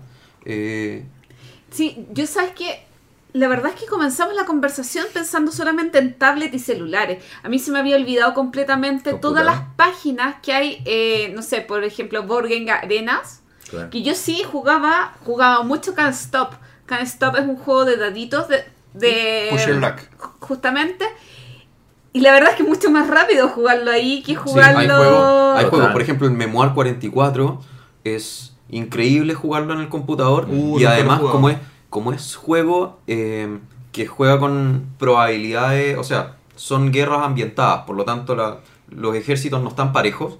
eh, te dice, tú cuando te metes a un, a un tablero dice, este bando tiene, ha ganado el 60% de las partidas. Entonces tú Mm. sabes si vas a favor o en contra y Buenísimo. te sirve, eh, es muy entretenido. Lo que les iba a preguntar ahora, con respecto a estas mismas aplicaciones, cuando te las venden, ¿qué opinan de los precios? Porque, por ejemplo, hay algunas aplicaciones, creo que el Pandemic, por ejemplo, sale, sale, claro, unos 10 dólares, Sí. pero en verdad tú el tablero te lo llevas por 25 dólares. Entonces, oye, me están cobrando dos quintos del precio eh, por una aplicación sin nada más. Yo solamente Eh, he comprado el... Perdón, se me olvidó cómo se llama el juego que estaba hablando. Eh, ¿El. Splendor? Splendor. Solamente me compré el Splendor y me lo compré en una época de, de rebaja en, el cel- en la tablet, que era un precio mínimo. Y la verdad es que no compraría otro juego, porque no tengo instancias para jugar eh, juegos o en el celular o en la tablet. O bueno, siempre... Prefiero Sí, en el baño uno siempre puede, ¿ah? Eh, no voy a estar jugando. Podríamos hablar largamente de eso. pero- Sí, pero bueno, el tema es que siempre privilegio el tiempo para jugar con otras personas.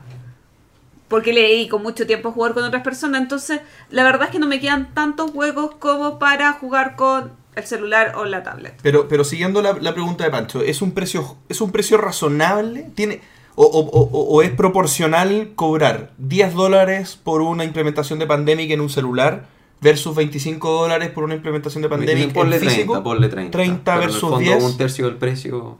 ¿Es proporcional? ¿Es coherente? ¿Qué creen ustedes? Yo nunca he pagado por una aplicación en mi vida, punto uno. Em, pero yo pienso que el valor también debería considerar la capacidad que tú tienes de acceder a el tablero.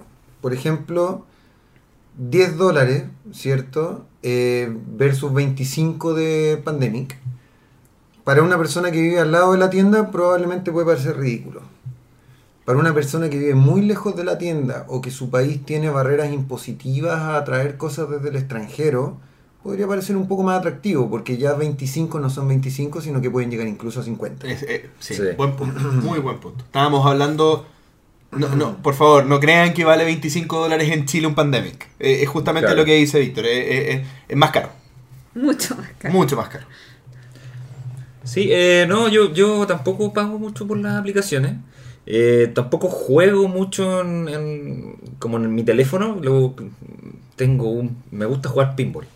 Porque, nada, pero tampoco es lo mismo. O sea, no cambiaría una mesa de pinball por, por el teléfono. Pero se puede usar en el baño, ¿eh? funciona bien. Pero meter una mesa de pinball en el baño no, no, no- no- no- no es muy factible. Ni cómoda. Bueno, con respecto a esta parte de los temas, eh, estamos más o menos claros. Así que ahora vamos a pasar a la parte un poco más peliaguda, que es cuando los juegos de mesa empiezan a tener componentes digitales. ¿Y por por qué, perdona, por qué crees que es más peleaguda esta parte? Porque hay gente que es eh, apoya absolutamente Purista. el tema, hay gente que es mucho más purista de que Ah, los bien. juegos no pueden tener componentes... Pero vamos a estar todos de acuerdo ahora. No sé.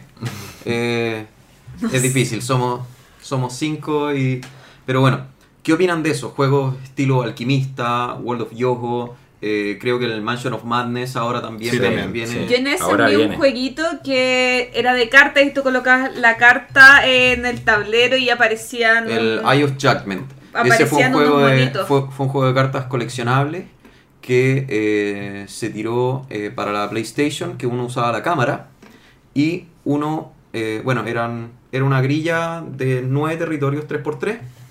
eh, uno tenía que conquistar 5 y con eso ganaba. Entonces tú ponías la cámara apuntando, ponías la carta en una de tus grillas y salía el monstruo y tú incluso le podías hacer como cariño, el monstruo interac- interactuaba contigo y todo.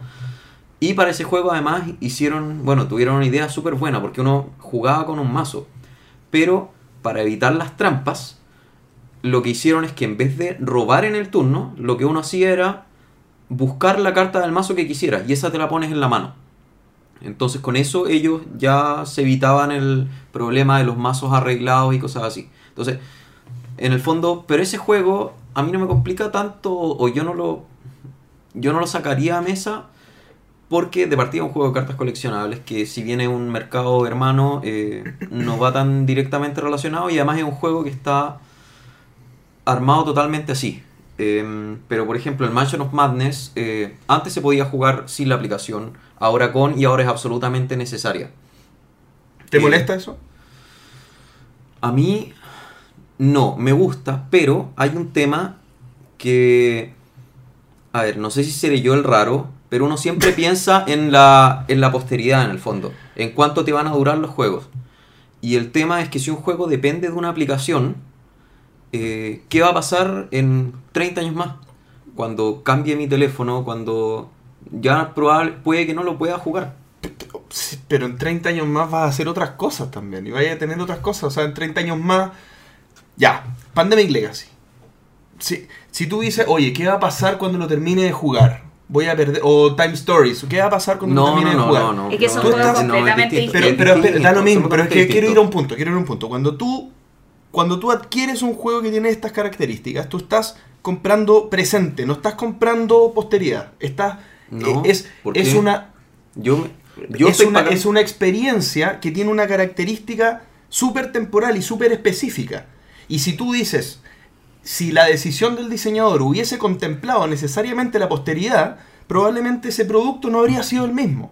Bueno. Y no habrías podido Es que- aprovechar las bondades que ofrece. Es que por eso habría, habría cosas que no habrías podido hacer o ese producto no habría existido. Por Entonces la, única, la única opción es eso. El tema es que, ¿qué pasa? ¿Qué pasa? Porque a lo mejor hoy día las aplicaciones funcionan muy bien, a lo mejor mi alquimista sigue jugando, o sea, puedo seguir jugando perfecto, pero tal vez la empresa quiebra y la aplicación la voy a seguir teniendo en el teléfono, sin embargo estas se van haciendo compatibles con versiones de Android. ¿Sabes por qué da lo mismo? Porque no, es el, porque no estamos hablando de un mercado que ofrece 20 juegos al año. Salen 1000 juegos al año. Hay 10.000 juegos para elegir. Tienes el 99,9% de los juegos no ocupan aplicaciones. Pero a mí me gusta ese. Juégalo con aplicación entonces. Pero si lo juego con la aplicación, el problema es que tiene un potencial riesgo de vida eh, diferente a los otros. Porque yo sé que, por ejemplo, el Ticket to Ride que venía malo, eh, yo sé que lo puedo sacar en 10 años más y voy a poder seguirlo jugando perfectamente sin ninguna limitante. Los juegos con estas aplicaciones, tal vez no. es un riesgo. Tal vez no. Es un riesgo. El día de mañana vas a tener que bajar un emulador de Android para instalar la aplicación. Así como también te puede molestar tener el primera edición de un juego y ya vas en la tercera y tú dices, pucha, tengo el primero y ya está desactualizado, ya no sirve. Hay muchos conceptos que pueden ser subjetivos que No, tú pero puedes es decir. distinto, porque tú pagaste por el primero y el primero es lo que tienes y vas a, se- vas a seguir así. Hay un riesgo asociado. Yo pienso que ambos tienen la razón. ¿Sabes qué? A mí siempre me pasa cuando, cuando ambos se ponen a pelear y igual le encuentro la razón a ambos. Claro, porque de lo que está hablando Pancho, ¿cierto? Eh, apela a esa necesidad de coleccionismo de ciertas personas que juegan, ¿cierto? Hay jugadores y jugadoras que parte del hobby es la colección. Y existen algunas personas que incluso tienen ciertos protocolos para sacarle el, el plástico a los juegos, para pegárselos de nuevo en la Sí, caja. me han contado de eso. Ah, claro. Yo no, no le he. Está el, el, el obseso extremo que no juega su juego si no tiene todas las fundas en todas las cartas y hay otros que Me les gusta ocupar por la vida útil que tenga. Están, nos hecho, están nombrando de- uno a de uno. hecho, justamente Entonces- antes del programa tuvimos esa conversación con JP de que a él le gusta que los juegos tengan daño, porque es parte de su Sí, sí, historia. a mí me gusta. Claro. No, no, no, absolutamente no. y Absolutamente Pancho no. es profunda. Absolutamente no. Yo enfundo todo. Enfundo todo. ¿Ves? Pero es que, es que se dan cuenta que eso refleja las dos opiniones diversas que tienen. Porque tú eres un coleccionista del juego y tú eres un experiencial del Sí, juego. eso. Entonces, para ti el juego debe poder conservarse y jugarse a la Pero, posteridad con pero tus que hijos el y juego tus esté, nietos, esté maltrecho no me cambia la Pero experiencia. escucha al experto. ¿No? No, no, soy un ningún experto. experto. Pero, pero ponte tú, eh, yo creo que el ejemplo que diste tú de los Legacy es súper bueno. Porque tú puedes jugar en Legacy y ocuparlo como este juego, este nuevo paradigma de juego desechable que te propone. Es un juego que tú vas a jugar 12 veces y deberías después de eso botarlo o guardarlo Como con los cambios que tienen O quemarlo. por- porque, porque fue lo que hiciste, ¿cierto? Y hay personas que les, les causó un shock realmente esto del famoso Legacy y dicen, no, yo en verdad no quiero jugar eso. Me gusta más, por ejemplo, Time Stories, que se pueden ir guardando las cosas o no se produce ninguna modificación de largo plazo, ¿cierto? Yo pienso, yo soy de, de- de- de- de la visión de Pancho en el sentido que un juego que utiliza una aplicación necesariamente es desechable. Antes se hacía, habían juegos que se jugaban con VHS. Con VHS. Y ya no sí. tenemos VHS. Podrías buscar el juego, en los videos en YouTube, pero en verdad el juego ya se fue. O sea, se acabó el VHS y se fue, y se acabó el DVD y se fue, y etcétera. Digamos, se van a acabar los teléfonos y el juego ya no va a servir para nada. A menos que sea muy bueno y le hagan otra adaptación a otra tecnología. Claro, también eh, es cierto. Mansiones, las mansiones de la locura, ¿cierto? Tercera, cuarta, quinta, décima, Quinta X mil, no sé. Yo también guardaba, o sea, como que pasa con los juegos de rol. Es como esto no lo van a volver a editar, hay que guardarlo. Y pum, te lo sacaron con mejor arte, con una edición de lujo y wow, ¿cachai? La compraste. Igual la compraste.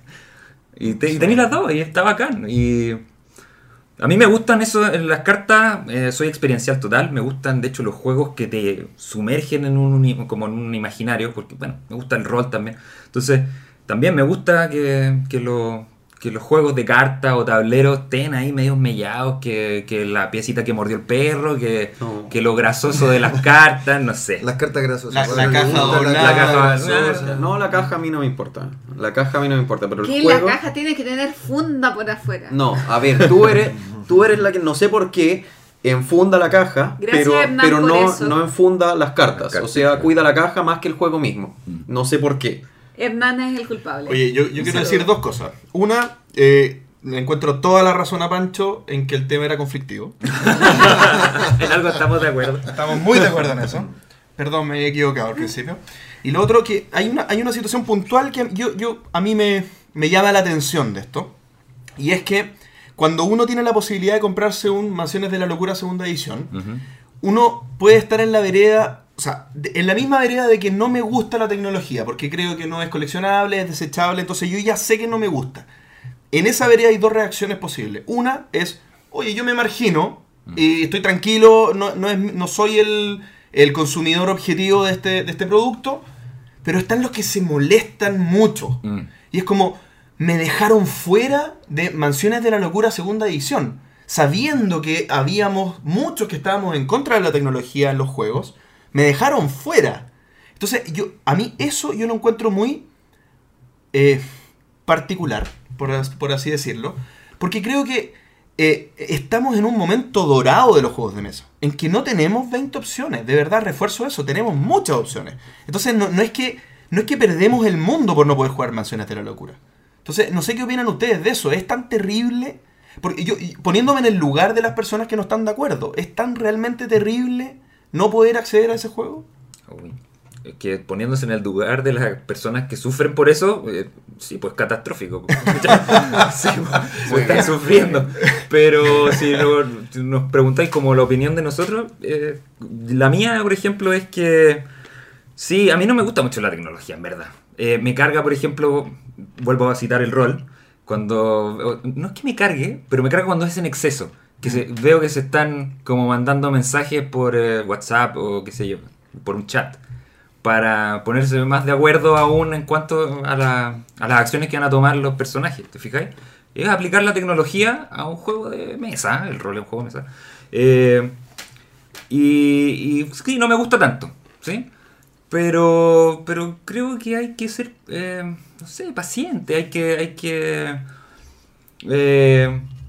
como no, no, no, no, no criticar mucho tampoco, no hay que ser como tan vehemente que creo que la cuestión es, es algo que pasa, está ahí y, y va a seguir pasando. Es como que uno tiene que cachar que, entender, que uno, que uno eh, le gustan ciertas cosas y a otras personas le gustan otras y que el mundo no se acaba porque sacan productos para las otras personas. Sí. ¿Te fijáis?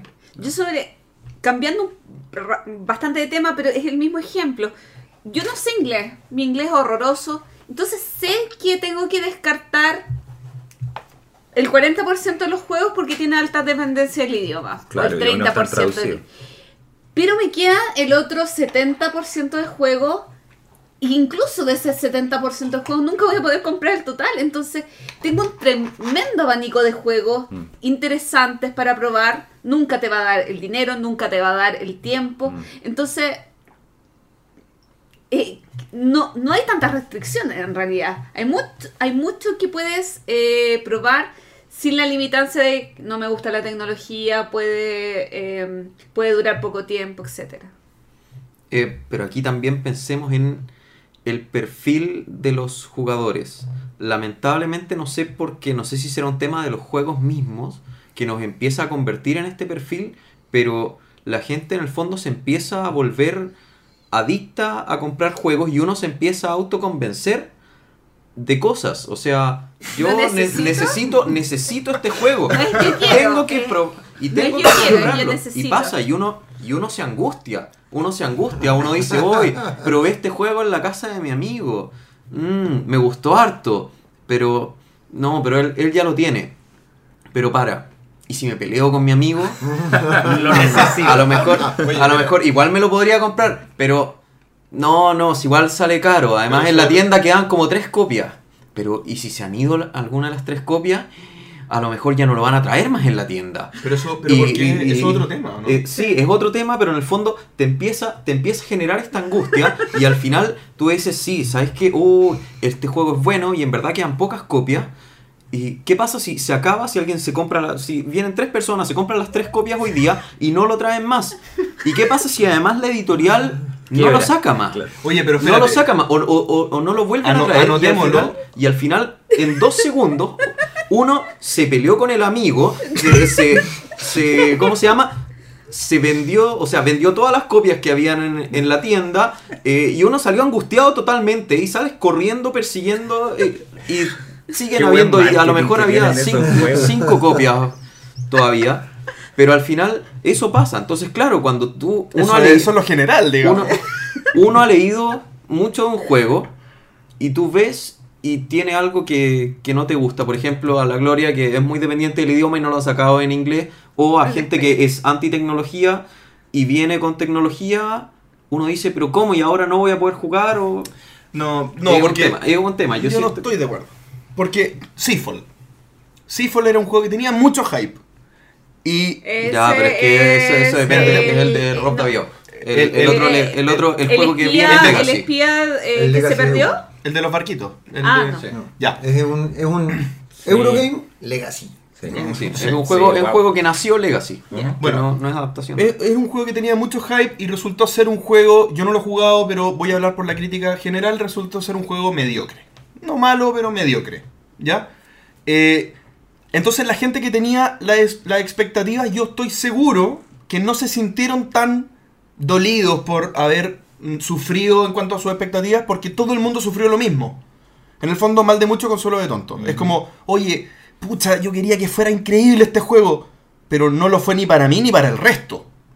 Pero los que están sufriendo con Mansiones de la Locura segunda edición están diciendo, ah, a mí nomás no me gusta la tecnología y no me gustan las aplicaciones, pero el de allá lo está disfrutando. No, esto no fue inclusivo y me dejaron fuera. Eso es lo que yo estoy viendo. Estoy viendo que, así como cuando tú dices eso, muchas veces tú también estás en el círculo de los que sí aprovechan algo porque sí dieron con que eran tus gustos. Entonces, lo- a lo que voy yo, esto se resume en, lo- e- esto se está diversificando de una manera tal y está creciendo como industria de una manera tal que estamos siendo capaces de abordar muchas necesidades más cada vez más específicas Mm. y cada vez más diversas. Entonces, cuando se empieza a diversificar, empiezan a ver estos espacios y es como, oye, se generó un mercado para la tecnología mezclada con los juegos y hay suficiente gente que querría hacerlo. lo quiere, claro. Entonces y, y que, ojo sentido. que las críticas son súper buenas. De mansiones, parece que están buenas. Sí, Está sí, es, que, es, que, rompiéndola. es que el hecho, el hecho que no tenga algún jugador que tenga que hacer de Master, claro. el problema es que a pesar de todo no te lee todas las cartas. Entonces te lee Claro. solo, solo el comienzo y eso hace que al final uno igual, si bien no es máster, tiene que estarle leyendo todo al resto. y- Mm. Pero eso es súper mejorable y eh, probablemente lo hagan. Sí.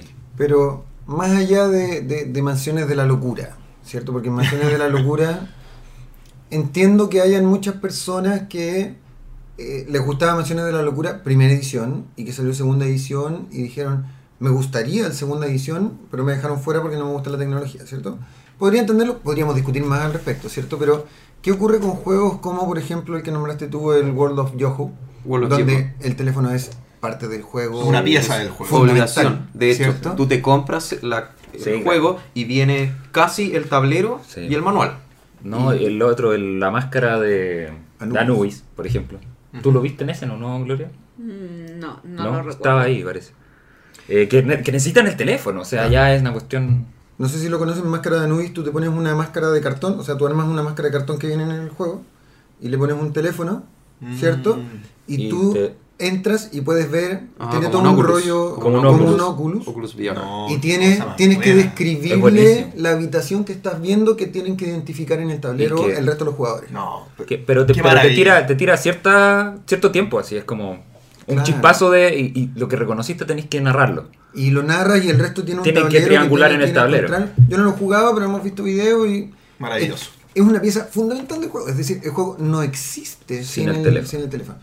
¿Cómo, cómo ven ustedes esa relación de, de resistencia, cierto? Más allá del Mansión en la Locura, que tiene una primera edición. Claro. ¿Cierto? Sí. O sea, saliendo del tema irónico, yo no creo de partida que haya gente que no se compre un juego que le gusta porque viene con tecnología. Yo, en el fondo, mi argumento inicial era que es un tema molesto porque yo, mis juegos, si los estoy cuidando tanto, es porque pretendo tenerlos hasta que sea viejo o hasta que se queme mi casa.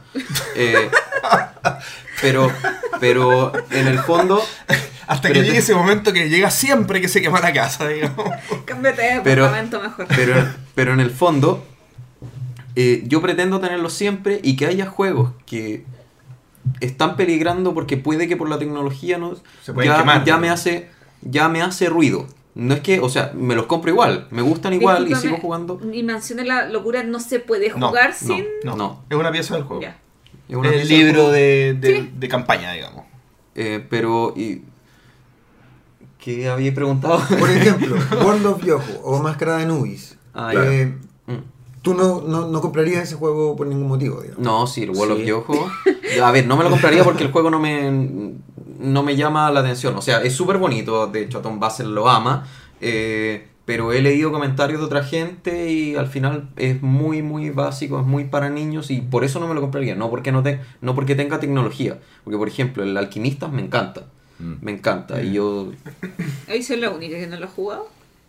No, yo, yo tampoco lo juego. Ah, es que Pero cacho que los cálculos son ultra rápidos con el teléfono. Sí. Y que creo que se pueden hacer, ¿no? ¿Tú me habías hablado de eso? Sí, es no que tiene- una opción. Puedes hacerlo a mano. Ah, ya, puede hacerlo a mano, pero es una persona que tiene que hacerlo en vez de la Sí. aplicación. Entonces Sí, se pierde eso. un jugador en el fondo. Claro. Claro, tiene que ser uno que está jugando para el resto, pero por último te da la opción. Entonces, Está bien, está bien. Oye, eh, nos espérate, quedan, eh, nos otro- quedan dos otro minutitos. pues, dos para minutitos más, sí. porque yo les quería preguntar ahora por el Playtable XYZ. Oh, ¿verdad? Porque ese es otro tema más, que es No, la, vamos- tercera, la tercera pata de esto. que al final, claro, te venden, es como una especie de, no sé, un tablero gigante que tiene... Es como una televisión de 32 pulgadas, que es lo menos portable del universo. eh, donde, bueno... Lo presento se yo para que sea un poco más positivo. eh. Ya, preséntalo tú mejor, sí. que yo no voy a hablar muy, muy bien Ya, de esto. Playtable es un proyecto de unos chicos que están desarrollando un, una plataforma para poder. Esto es como una, una plataforma tipo consola para poder soportar distintos juegos de mesa. Imagínense un televisor de 32 pulgadas, maravilloso como lo describió Pancho. eh, Full HD. Acostado como una mesa, como, como si el televisor fuera un tablero, ¿ya? Eh, con la capacidad de recibir distintos módulos. Entonces, por ejemplo, el módulo de Catán es toda la inteligencia eh, de manejo de tablero, de las reglas, de las mecánicas implementadas en el mismo tablero. Y esto permite varias cosas interesantes. Eh, lo que ustedes pueden imaginarse a priori es que el tablero maneje los turnos de cada persona en el mismo tablero. Pero ojo, no has dicho una cosa muy importante, y es que Porque esto además de ser... Ah, ya, pero bueno. Ya, bueno, eh, complétame al final, pero además eh, tiene compatibilidad con los celulares de las personas que están alrededor de la mesa. Entonces, por ejemplo, cada persona en su celular se puede llevar su, su, su mano de cartas, por ejemplo. Entonces yo solamente las veo y si quiero tirar una carta o arrojar una carta hacia el tablero, la deslizo con fuerza hacia arriba, ¡pum! y la tiro hacia el tablero.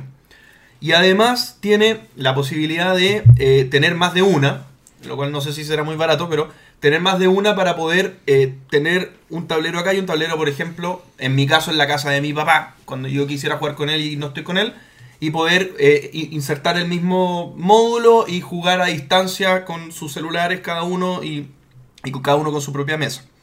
Y además tiene la posibilidad de... eh, se me olvidó lo que, lo que venía. Ya, pero Ahora no, podéis completar. no dijiste lo más importante. Y es que interactúa con las piezas de los juegos. Ah, eso.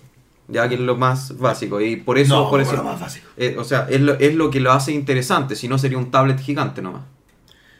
Eh, bueno, la interacción con los celulares eh, es ¿Cómo algo... interactúa con la pieza de los juegos? Tú, por ejemplo, tú si tienes, por ejemplo, eh, un Catán, le puedes pegar Ah. una, le Una puedes pegatina. pegar una pegatina debajo. Entonces las piezas tú al ponerla en el tablero, eh, el juego la reconoce y sabe que está ahí. Y sabe que está ahí, claro. Pero eh, lo más eh, como lo más atractivo para eso es los juegos de miniatura. Combate Claro. táctico de miniatura que le añade efectos, por ejemplo, cuando hay un, cuando hay un, dis- un monito dispara, sale el rayo y sale como toda la interacción gráfica. Entonces tiene una especie de Sí. mezcla de videojuego con piezas físicas que es bastante interesante. Y cuando tú juegas una carta, por ejemplo, la pones arriba del tablero, el tablero sabe lo que hace y el tablero te genera toda la animación y, y dispara la carta. Exacto. Pero no cualquier carta sirve. No, es que tiene que tener eso este que- contacto que... tú le agregas. Claro. Y de algún- eh, yo me imagino que cuando tú compras estos viene con un set de contactos para poder agregar, pero me imagino que venderán adicionales O para sea, yo pegarle a tu Claro,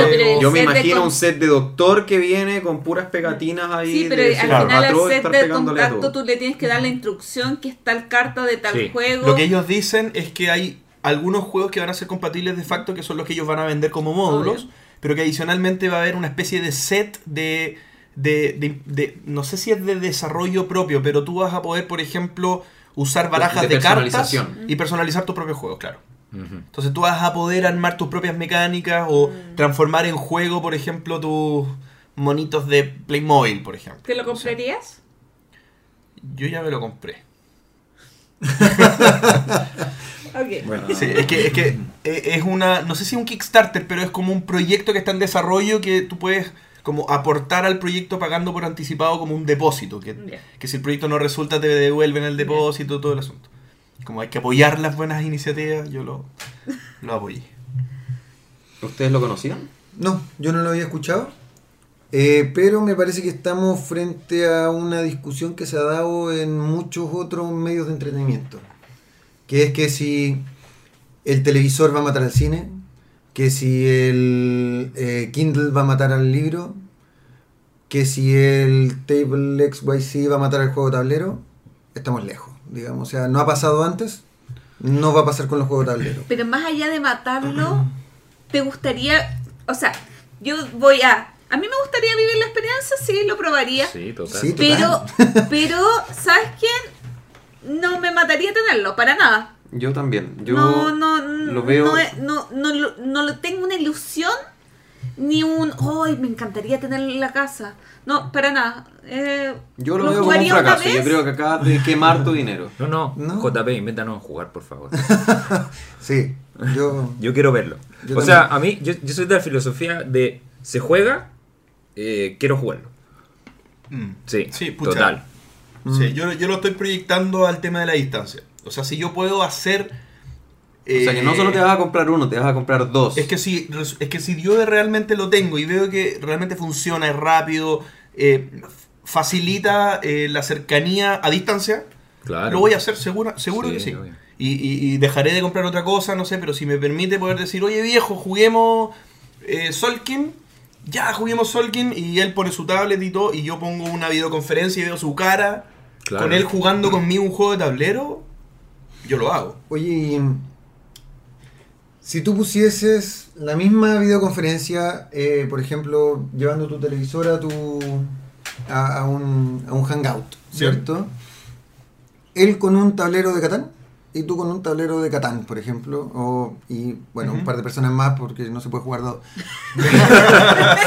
Pero mm, Mal ejemplo. en donde los dos se te dan el tablero, igual, porque lo están viendo en la pantalla, ¿cierto? Y en el momento que tú haces un movimiento, eh, tu papá amablemente Lo replica. replica el movimiento de su tablero y puede seguir jugando, digamos. Uh, Eh, ¿Harías eso? Es que, Es ¿cuál que es la el problema de... No, no, si tiene diferencia, porque tiene, tiene una... Tú tienes que sostener Porque eso. tiene animaciones. No, pues, Pancho, no es eso. Es porque tú tienes que pedirle a tu papá que mueva la pieza que tú quieres mover. Deja de ser natural. El- en el, aquí la idea es replicar la experiencia. Y para mí la experiencia es yo interactuar con la otra persona de la manera que interactuaría jugando. Y no diciéndole, bueno, ahora quiero mover esa pieza. Claro, no es como un ajedrez por correspondencia. C- claro. Eh, no, no es como jugar diplomacy por No, mail. claro, por mail. o- sí. Entonces, en el fondo es eso, es poder decir, viejo, acá si nosotros conversamos, va a ser porque conversamos alrededor de un juego como lo hacemos jugando cuando estamos juntos. Es No. eso, es, es dejar el escenario lo más libre posible de intervenciones, de, de molestias, incluso ayudaría porque eh, el juego se setea solo. Si tú juegas Catán, por ejemplo, pum, y el tablero se Yo arma. creo que Catán es el peor ejemplo para, este- para esta plataforma. Pancho, esta esta plataforma, yo la utilidad que le veo es mismo. para los juegos de combate con claro. miniatura. Bueno, Sí, sí. Combate con miniaturas y nada más. Para el resto de los juegos va a ser simplemente un tablet gigante y muy pesado. el tiempo lo dirá, Pan. El tiempo lo dirá. Les propongo algo. Perdón, estaba comiendo. Juntémonos en 10 años más. Sí. Justamente era eso. Nos juntamos en un par de años más y volvemos a decir No, este seguro tema. que sí. Seguro que en algún momento me voy a tener que tragar mis palabras, pero, pero vamos a ser Queda firmes. toda, queda toda la evidencia grabada para Queda toda la evidencia grabada. Pero nadie se va a acordar de este capítulo, va a haber pasado mucho tiempo.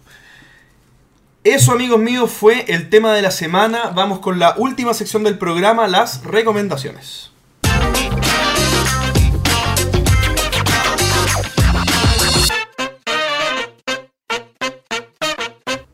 Llegamos a la última sección del programa, la recomendación, y vamos a partir con Gloria. Yo tengo dos recomendaciones. Pa- Qué raro. Otra vez, otra vez. Pero son súper cortitas. La primera, no viaje por LAN, Ya, me porque parece. se les pueden perder los juegos. O póngale muchos candados a su... Maleta. Y, y GPS, señal de GPS a cada juego por si se lo roban. Sí. Y mi segunda recomendación, igual va en el mismo estilo de Funa, es no usen Evox.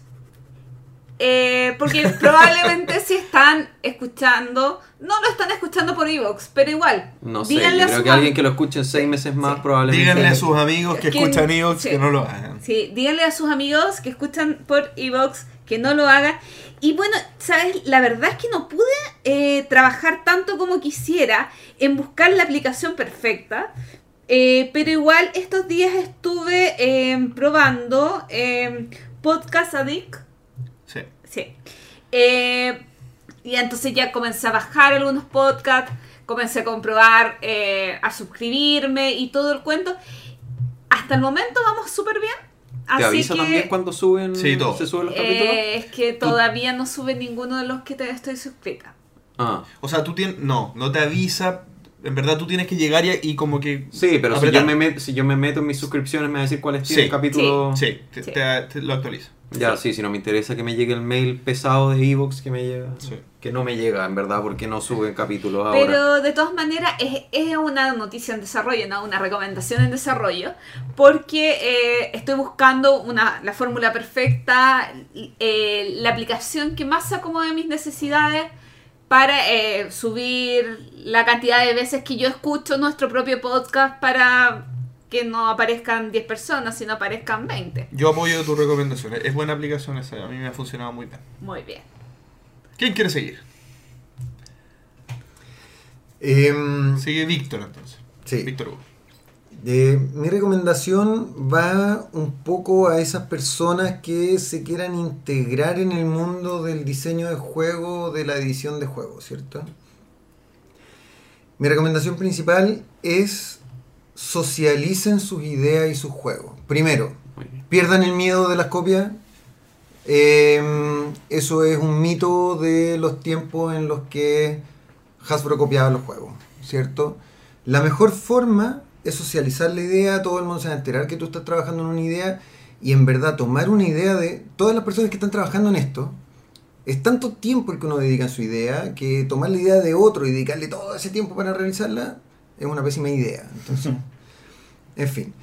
Entonces, mi recomendación en el mundo digital es súmense a las comunidades, sobre todo de Facebook, ¿cierto? Que existen en los distintos países de desarrolladores o de editoriales o de lo que sea como le llamen en cada lugar, ¿cierto?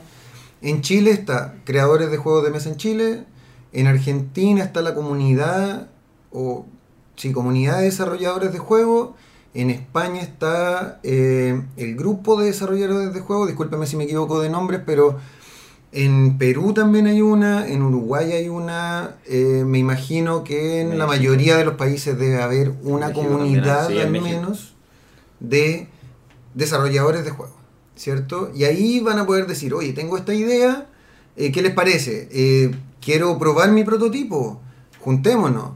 Eh, tengo la idea de salir al mercado con 5.000 copias, ¿qué les parece esa idea? ¿Cierto? Todo ese tipo de cosas, siempre va a haber alguien que ya va a haber cometido algún error y les va a poder decir, ¿sabes qué? En este medio local vender 500 copias es un éxito, por lo tanto apunta a producir no mucho más de eso. Oye, eh, ¿sabes qué? Si quieres, si, si tienes todas esas copias guardadas, conversa con tal persona que él las va a mover, o estos son los medios productivos existentes acá, o estas son las formas de comercializar, lo que sea, ¿cierto? Pregunten mucho. La gente de estas comunidades son súper abiertas, súper generosas con el conocimiento y van a darles muchas ayudas que van a hacer que esa experiencia de sacar el primer juego sea bastante más agradable y ojalá bastante más exitosa. Ujú. Y ojalá Muy no sea solo sacar el primer juego, sino que sigan sacando. Sí, eh, yo quiero seguir en la misma línea. ¿Puedo tomar la posta, cierto? Por supuesto. No, no, no, no, está prohibido. Sí. Eh, seguir un poco en la misma línea eh, para los desarrolladores, llámese desarrolladores de juegos, no solo el, el- diseñador de juegos, sino que los diseñadores gráficos, los ilustradores. eh, incluso, incluso me gustaría meter en, esa, en ese saco también a los entusiastas, los que hacen comunidad, a, los a todos, que creo que no hay ideas malas, pero la mejor idea es la que se hace. Eso es súper importante. Y también no traten de abarcarlo todo. No traten de hacer todo. Es súper difícil. Especifíquense. Si son buenos diseñando juegos y son buenos diseñadores de juegos, dedíquense a, se- a diseñar juegos. Y no a hacer el diseño gráfico, el arte.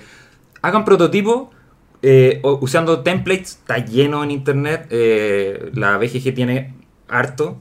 Eh, eh, ocupen imágenes eh, pregeneradas. Pinterest es genial, está todo. un universo fantástico, hay artistas, pero fantástico.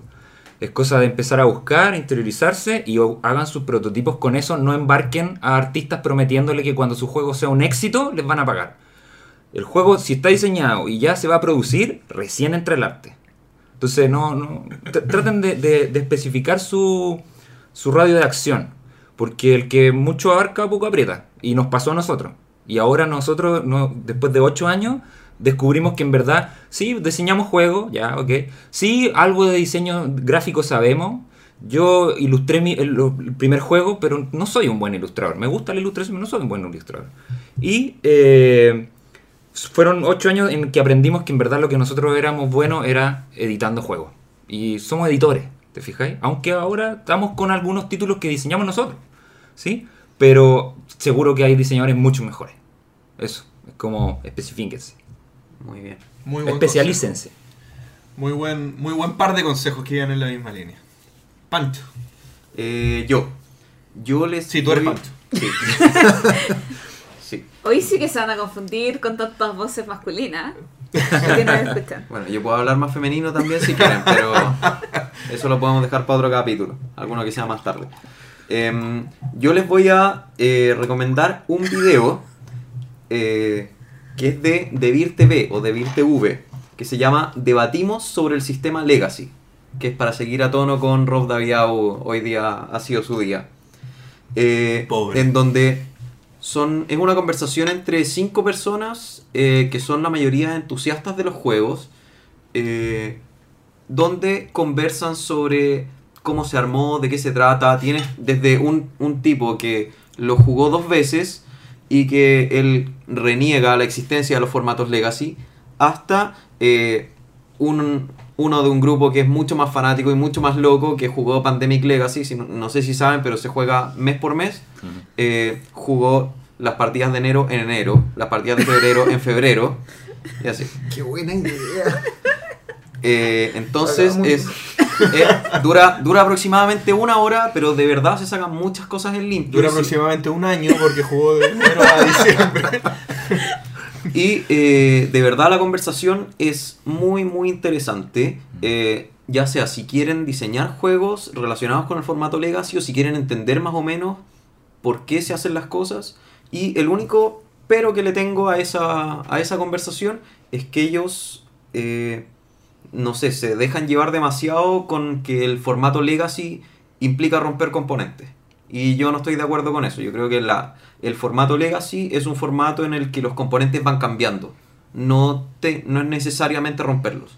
Yo, yo, Pero- estoy- yo creo que el formato Legacy debería incorporar tablet y hay que romper la tablet. Y yo creo que tú pagarías por eso. Sí. Yo apoyo ese proyecto.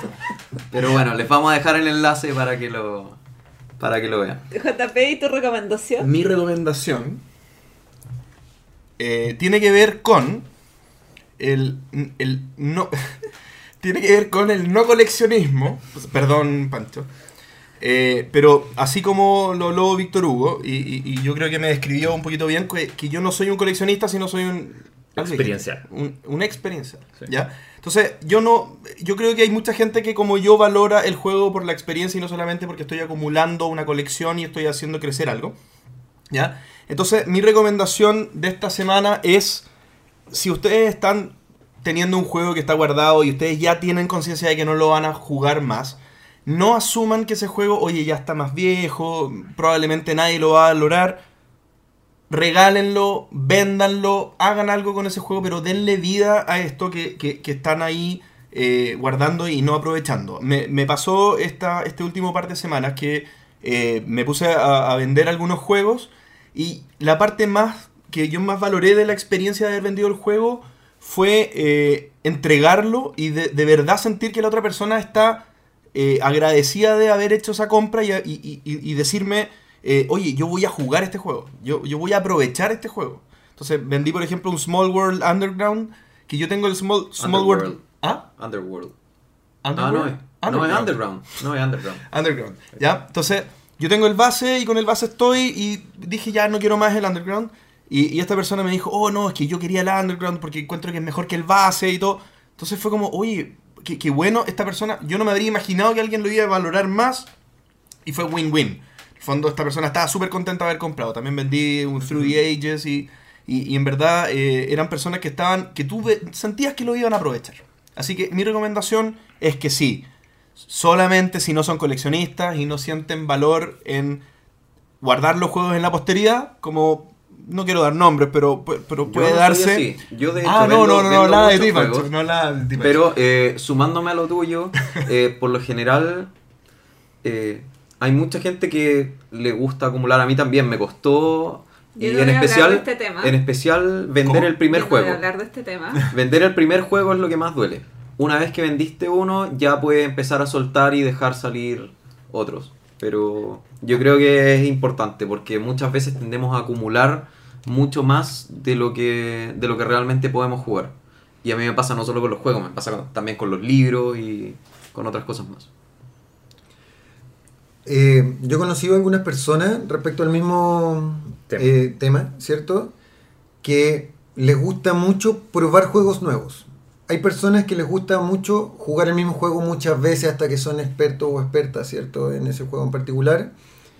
Eh, pero hay otras personas que les gusta probar juegos nuevos. Ju- Jugar un juego dos veces probablemente no les atrae tanto como enfrentarse al nuevo juego, ¿cierto?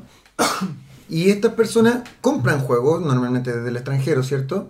Los juegan una vez y los venden un poco más barato, lo cual hace que el siguiente juego sea más barato también, porque finalmente tienes un mismo Un flujo. flujo de dinero, ¿cierto? Al cual le estás agregando un poco más para tener un juego nuevo. Es como una suerte de Como suscripción. Es como, como arrendar una película, ¿cierto? Claro. Es como compras un juego, lo juegas, le descontarás un 10, 20, 30%, ¿cierto? Del, del precio original y lo, y lo vendes después, lo cual hace que el siguiente juego, por un poco más de dinero, lo, lo, lo a jugar. Me parece una buena idea. Yo no vendo mis juegos, pero No, no, no. me parece una buena idea. No vendemos los juegos porque son un poco material de estudio, claro, ¿no? son, son herramientas como de trabajo un poco. Trata pero- de convencerte de eso. Sí, trata de- o sea, ya, ya lo jugaste un par de veces, ya hiciste los estudios que tenías que hacer. Sí, a veces no está mal repasar.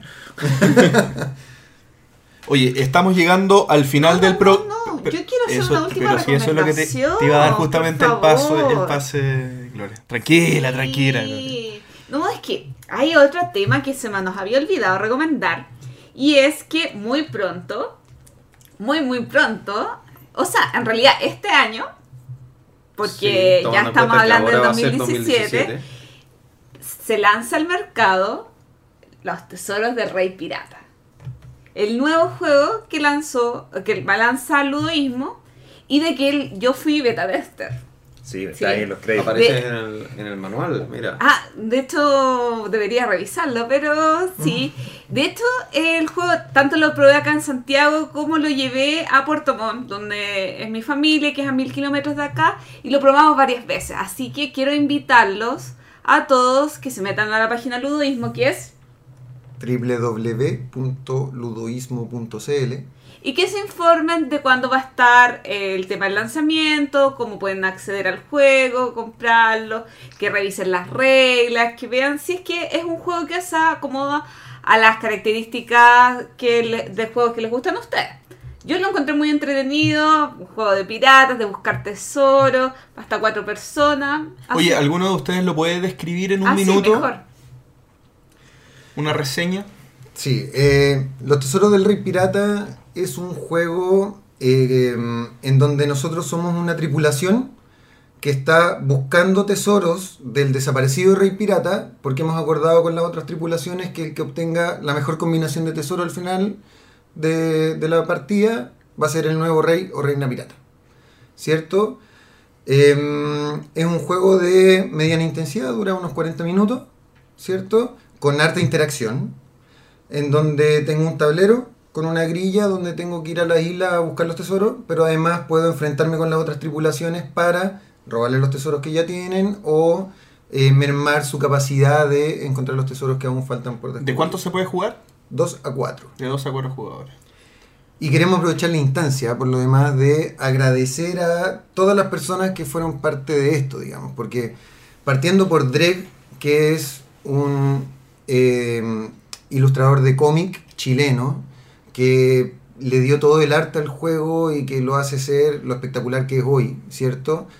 pasando por todas las personas que lo probaron en sus diferentes fases de desarrollo, es decir, es un juego en el que participaron más de 20 personas y nosotros lo único que hicimos fue orquestar a todo este grupo de gente que hizo que el juego eh, vea la luz en el fondo. Em, no sé si me queda algo. La producción es con los mejores materiales que pudimos encontrar, tiene unos barquitos personalizados de madera. Esa es la recomendación. Bien, eh, llegando entonces al final del programa, eh, queda, no queda más que eh, mencionar algunas cosas. Primero, agradecer a Pablo y Víctor Hugo habernos acompañado y haber generado tan interesantes conversaciones con nosotros. También mencionarles que tenemos el correo, por favor, eh, enfatizar en eso, tenemos el correo de elentreturno.gmail.com y en especial ahora eh, pedirles que, dado que esta conversación eh, se extendió un poco, es el capítulo más largo que hemos hecho, pero sabemos que da para mucho más, muy probablemente ustedes se quedaron con varias preguntas para nuestros amigos de Ludoísmo. Si quieren continuar esta conversación, podemos hacerlo y coordinarlo para ustedes offline. Mándennos sus dudas, comentarios, sus impresiones de estas conversaciones de este capítulo a elentreturno.gmail.com y podemos seguir eh, manteniendo esta conversación eh, con ustedes offline. Bien, muchas gracias por haber escuchado el capítulo. Muchas gracias a todos los participantes de este episodio. Me despido, soy JP. Hasta luego. Chao. Chao, chao. Chao. Chao. Gracias por escuchar el entreturno. Y recuerden, revisen en Board Game Geek el juego de ludoísmo Los Tesoros del Rey Pirata. Y si quieren obtenerlo incluso desde fuera de Chile, contáctelos a su correo juguemos@ludoismo.cl a través de su página de Facebook o en su página web www.ludoismo.cl. Además, recuerden enviarnos sus preguntas y comentarios a nuestro correo elentreturno.gmail.com. Gracias de nuevo y hasta la próxima.